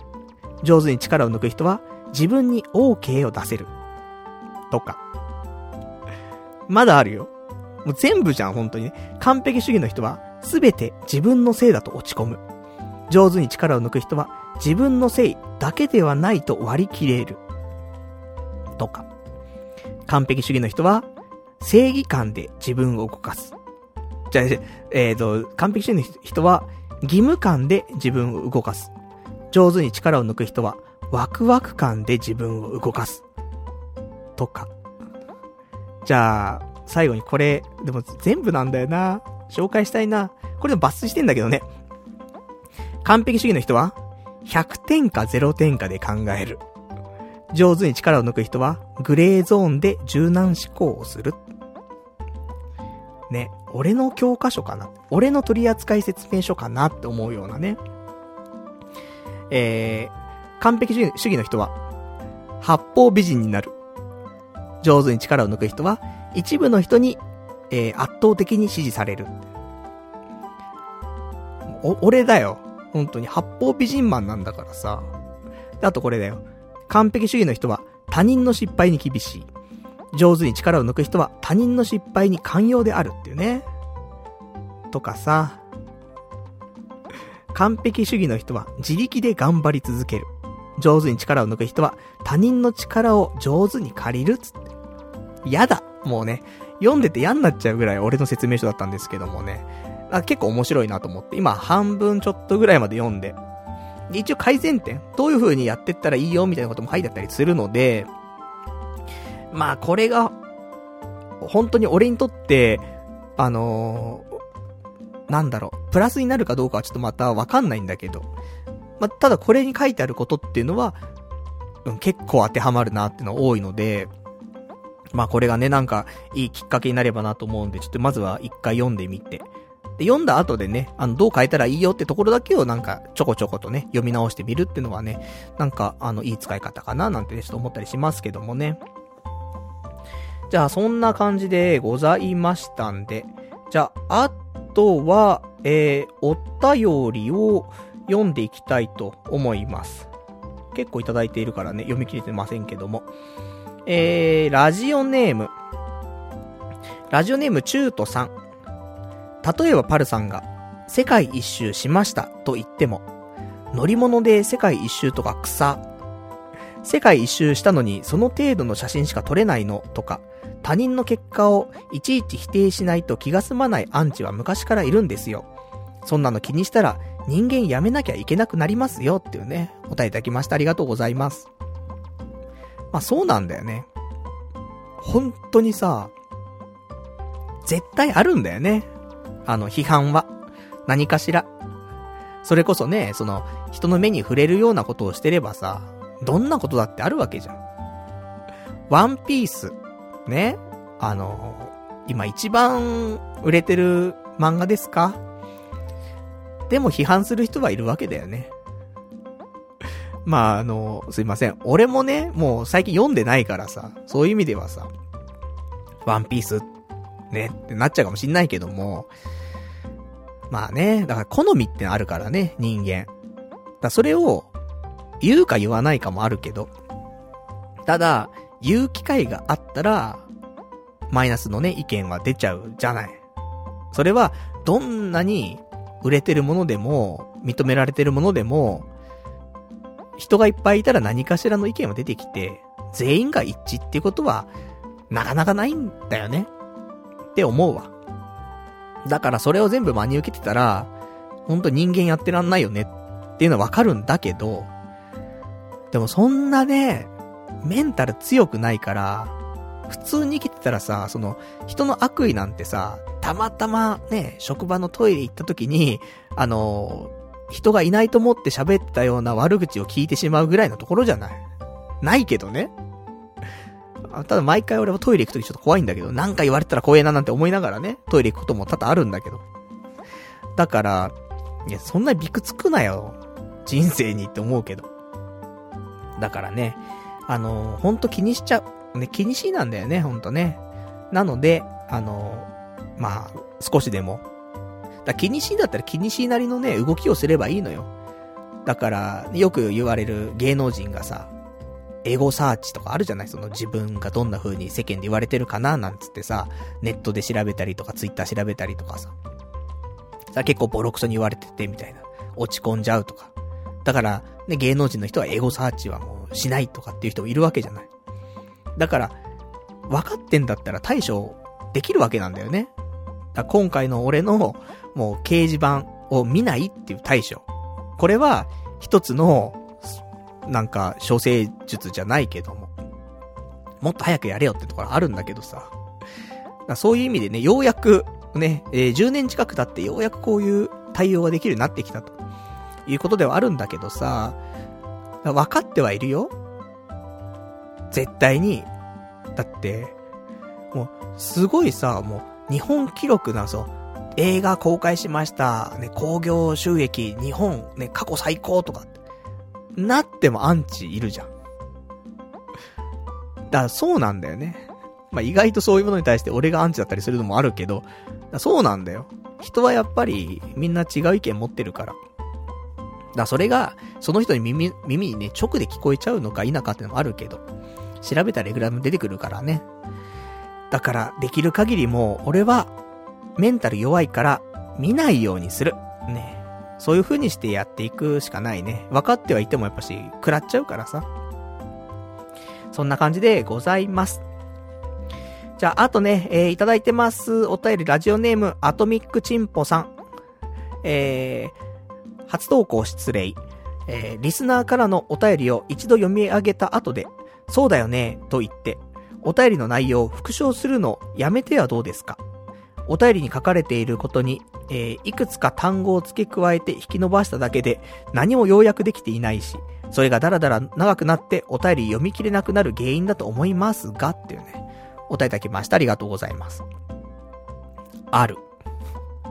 もうあるあるだね、これ完全にね。で、これは、あのー、やっていける気はするね。ただできないパターンがやっぱしあって、お便りだとさ、二つとか、あのー、議題があったりとかするじゃん、お便り中にね。とか、本当はまあ、結果的に最後の一言、その一文を聞いてるのかもしんないけど、途中で話してることについて俺が喋りたかったりとか、すると、あの、分けて喋んなくちゃいけないっていうことがあるから、これに対して喋るんだよっていうことで、まあ読まざるを得ないっていうのもあったりするから、あの、一個の議題にしかね、あの、議題しかないようなお便りであれば、もうそういう繰り返すのはやめようかなってね、ちょっと思いました。ただもう二つあるときはもうしょうがないと思うんだよね。それか、まあ、二つあるときは一番最後のね、その、ところに繋がる答えを喋った後で、あと、文中にあったこれだけどっていう感じでやるしかないのかなと思うけど、こういうちょっと時間の方をね、あの、短縮するっていうことも、やっていく必要がね、やっぱ、ラジオのクオリティを上げるためにはね、必要かなと思いますから、こちらのアドバイスね、ありがたいところで、えー、ちょっと取り入れられたらね、やっていきたいなと。まあ、ちょっと意識的にやんなくちゃいけないところがあるからね、あの、そんなに、えー、全部できるかってちょっとわかりませんけども、徐々にやっていきたいなと思っておりますよと。じゃあ、あとはいただいてますが、えー、あ、これ、ちょっと前とかにいただいてましたけどもね、先週かな？もらっていました。ラジオネーム。うーん。ラジオネーム889番さん。パルさんは、ボンボンですよね。今の生活ができるのも、えー、親の家業や資産があるからだし、早めに家業を継いで結婚、えー、婚活した方が有利なのに、自分でその可能性を積んでしまっている。親の家業を継いで、えー、家業をアピールして、年相応の嫁さんもらって、えー、淡々と生活していくと思いますが、結婚に関しては未知数ですね。それと、えー、それにパルさんと一緒に生活するのは心理的にもきつそうですっていうね、答えいたきました。ありがとうございます。俺もそう思う。俺と生活するのは心理的にきつい気はするけども、だからそ、それも受け入れられる大きなね、海のような心を持った人じゃないと、まあ、辛い気すっけどね。そんな人いねえから。だから俺は結婚できねえと、ちょっと思っちゃってますけどもね。でも、婚活は行くよ。もう、行く。あの、失敗しようが失敗しないがもう関係なく行くわ。で、どんなのがいいかななんていうのももうもう決まってるから。ちょっと行ってくるね。ただちょっと、来週はわかんない。来週わかんないけど、うん。次の週には、ね、行きたいなと。遅くてもね、行きたいなと思ってます。あ、そうだ、ちょっと今、えー、一個メモしておこうかな。えー、夢リスト100。で、このタイミングで今ね、あの、婚活に行くっていうのは夢の一つか？って。違いますよ。えー、忘れないよと思って。デリヘルを自宅に呼ぶ。ひで、クズじゃねえかつってね。すいません。あの、彼女できる前にね、やっておきたいことっていうのがあるから。だってもう無理じゃん。彼女できたりとかしたらね、そんなの裏切りだし。いや、彼女作ろうとしてる人間がやっても裏切りだろうっていうね。でもまあ、あと、結婚したらもう家に絶対そんなの無理だからね。今しかねえんだから。で、今、気違いしかいないようなね、あの、マンションなんだから、今しかねえっつってね。そんなわけで、えー、デリヘル呼びたいなと。ひ、ひどいね。ね、あと、すいません。あの、ね、俺とね、一緒に暮らすのうんぬんはまだあれですけど、あの、パルさんはボンボンですよねっていうね。その、今の生活ができるのも、親の家業や資産があるからだしっていう、は、あのお便りだったんだけど、逆だと思うんだけど、どう？あの親の家業があるんだったら、今みたいな働き方してないじゃん。どう考えても。で、こんなもがかないよ。だって、できれば、って俺、親の影を継がないで、自分の力でもしね、なんかできるんだったらと思って、で、独立もしたわけだし、今の仕事もね、あの、グロッキーになりながらやってるわけだし、だから、ここまではずっと、親の仕事をやりたくないって思って生きてきたんだよね。だ宅建取ったんってあるよ。宅建取ったのは、まあ、保険なのかなわかんねえけど、まあ、保険だろうね、セーフティーネットとして取ったってところで、でも、それは本当の最後の手段で、うーん、っていうところだ。それが、親の家業、ね、家の家業があるからって言われちゃったら終わりなんだけど、でもそれは、別にね、宅建取って別に実家継がなくたって他のところでもさ、不動産業に入りやすくはなるっていうところでもあるし、まあそれはまた別かななんて思ったりするんだけど、たまたまね、どの資格取るっていう時に、まあ家業あるしこれみたいなところはあるんだけど。とか。だから、なんだろうね。ちょっと違う気はするよね。完全に、できる限り自分の力でなんとかやっていくために、もがいてるよね。できる限りその自分の好きなことに絡めたことがしたくて。だから、うん。別に親がうんぬん関係なくないと思うんだけど、まあ、家業っていうかね、実家でなんか商売してるっていう人、実家で商売してないっていう人。で、多分この話は受け取り方すごい違うのかなと思うけど。周りでもね、あのー、やっぱり家業あるっていう人で、まサラリーマンじゃないけどね、普通に働いてる人いるけどさ。うん、まあ、逆にだよね。逆になんか、気にかけちゃうところ、その、実家大丈夫かな？とかね。そういう気にかけちゃうところあるけど、別に自分はそういう風にしたいわけじゃないし、みたいな。でも、ね、大丈夫かなっていう。逆になんか、突っ走れないところは、ね、出てきてるっていうのも、まあ、あるのかもしんないよね。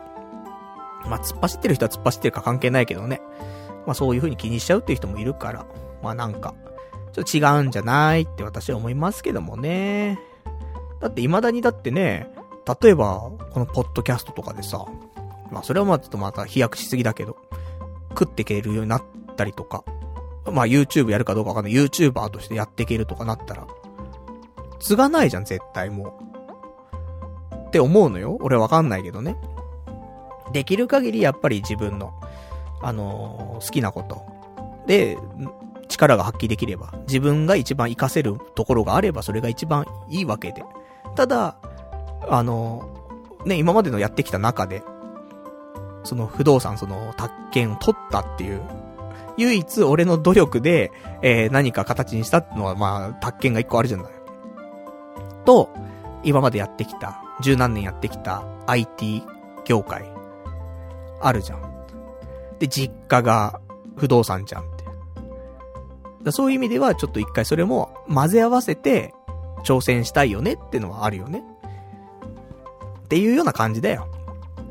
あんまりそこに深くはね、えー、実家とかっていうのは、まあ一つのね、えー、考える材料になったかもしれないけども、それがあるから今の生活では全く関係ない。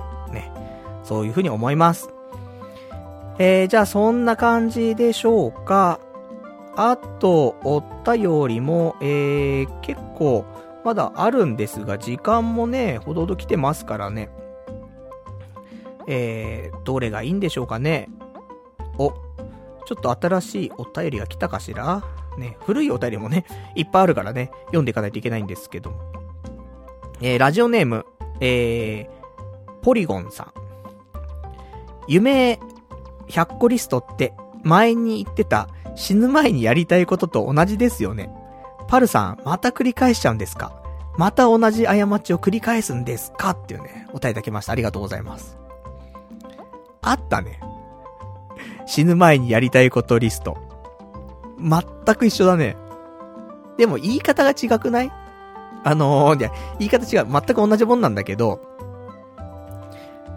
なんかさ、人前でさ、そのリストがね、じゃあ一個、その人のおかげで解消、なんか達成できましたってなった時に、その人の前でね、あ、死ぬ前に、ね、まあ、死ぬ前にってか死ぬまでに死ぬまでにやりたいことが一個叶いましたっていうのと、夢が一個叶いましたって、どっちがいいっていうと、夢が一個叶った方がいいよね。ってすげえ思う。なんかそれは、自分が言われてもそうじゃん。なんかさ、ね、誰かが、こういうことやってみたいんだ、みたいなこと言ってて、あ、それを力になれんな、と思って。で、ちょっといろいろとね、フォローしたりとかなんだかんだして、結構、俺が頑張ったことでその人が達成できたとかするじゃない？その時に、いやー死ぬまでにやりたかったんだよね。ありがとうって言われるより、あ、夢が一個叶いました。ありがとうの方が、嬉しいじゃん。という意味で、えー、リストの名前が変わっただけかもしれないけど、リストの名前が変わったっていうことが、意識が変わってるね。みんながあんまり好きじゃない、その、意識が変わるとかね、気持ちが変わるって話になっちゃうけど。でも、なんかな、一緒なんだよ。あの、人となんかした時に、あ、すいません、ごめんなさいっていうのか、ありがとうっていうのかっていうだけの話。だこれが、あの、ナチュラルに、ね、自然と、ありがとうって言えるようになると、それってすごくいいことじゃない？気持ちの問題だけどさ、その意識が変わったってことだけど、あの、自然に意識が変わるってことがすごく必要だし、それは、ね、あの、一時じゃなくてこれから何十年もさ、ずっとそういう考え方になるとね、それは一番いいわけだから。そういう意味では、俺これからは、死ぬまでにやりたいことっていう表現じゃなくて、ね、夢リスト100。ね、これで行きたいよ。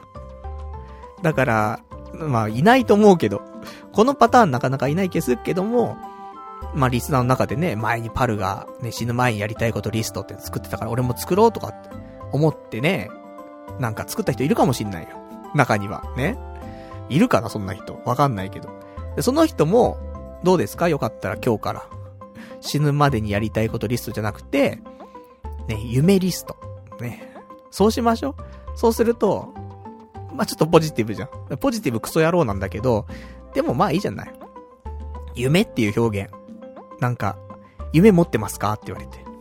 いや、夢とかねえんだけど、つって。死ぬことも、死ぬまでやりたいことありますかって。あ、すっげえいっぱいあります、みたいな。なっちゃうから、それ夢でいいじゃん、みたいなね。ことで。まあ、ただ言い方のね、ただ言葉遊びかもしれないけども、それで、なんか、本当こういうちょっとした言葉の使い方でさ、変わるよね。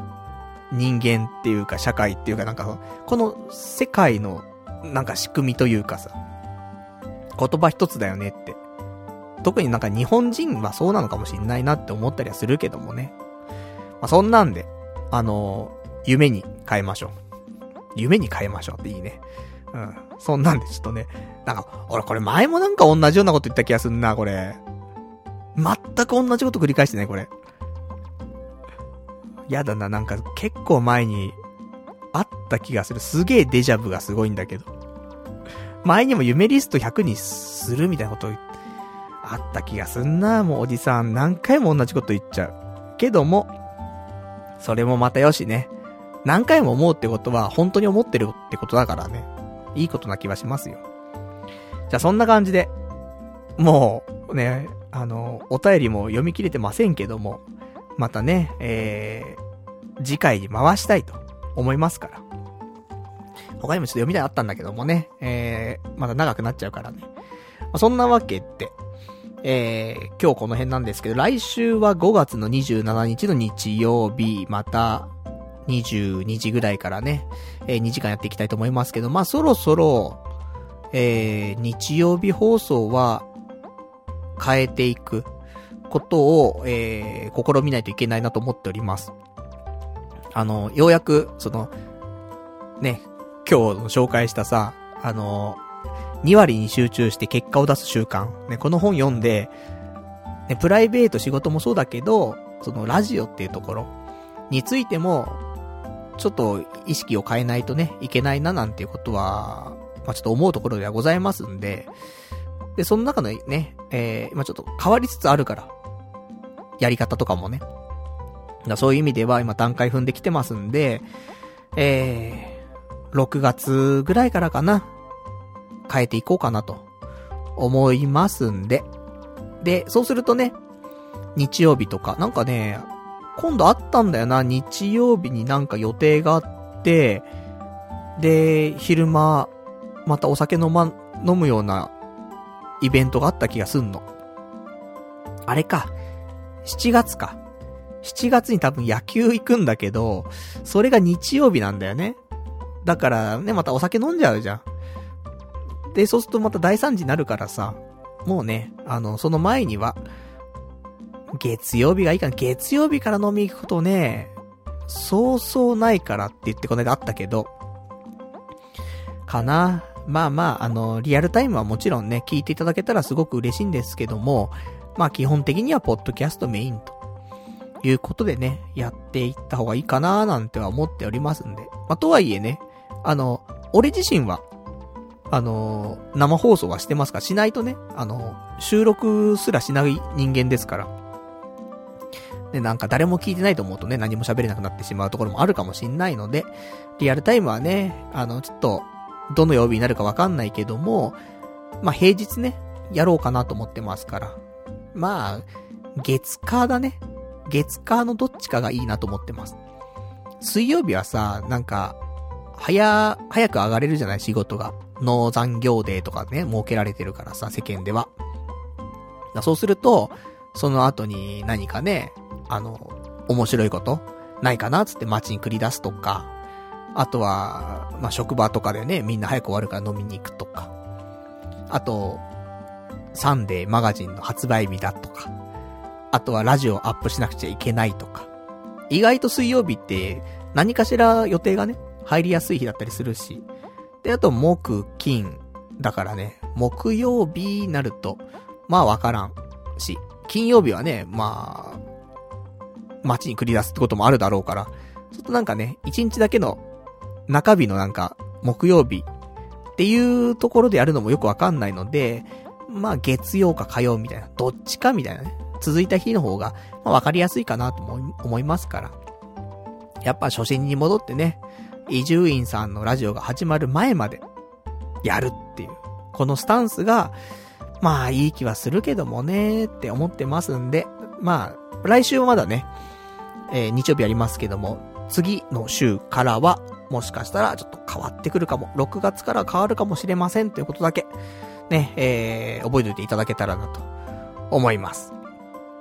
じゃあ、そんなわけでね、えー、まあ、来週、日本ダービー、ね、皆さんよかったらね、ちょっと注目していただいて、ね、年に2回ぐらいしかない、ね、そういう大きなね、イベントでございますんで、まあ、この機会に、競馬をね、ちょっとたしなむっていうのもね、まあ、ギャンブルだからね、ギャンブル自体をちょっと、良しとしない人はね、多分、いくらでもいると思うからね、そこは全然強制しないんで、あの、あんまりいい文化ではないとは思うのでね。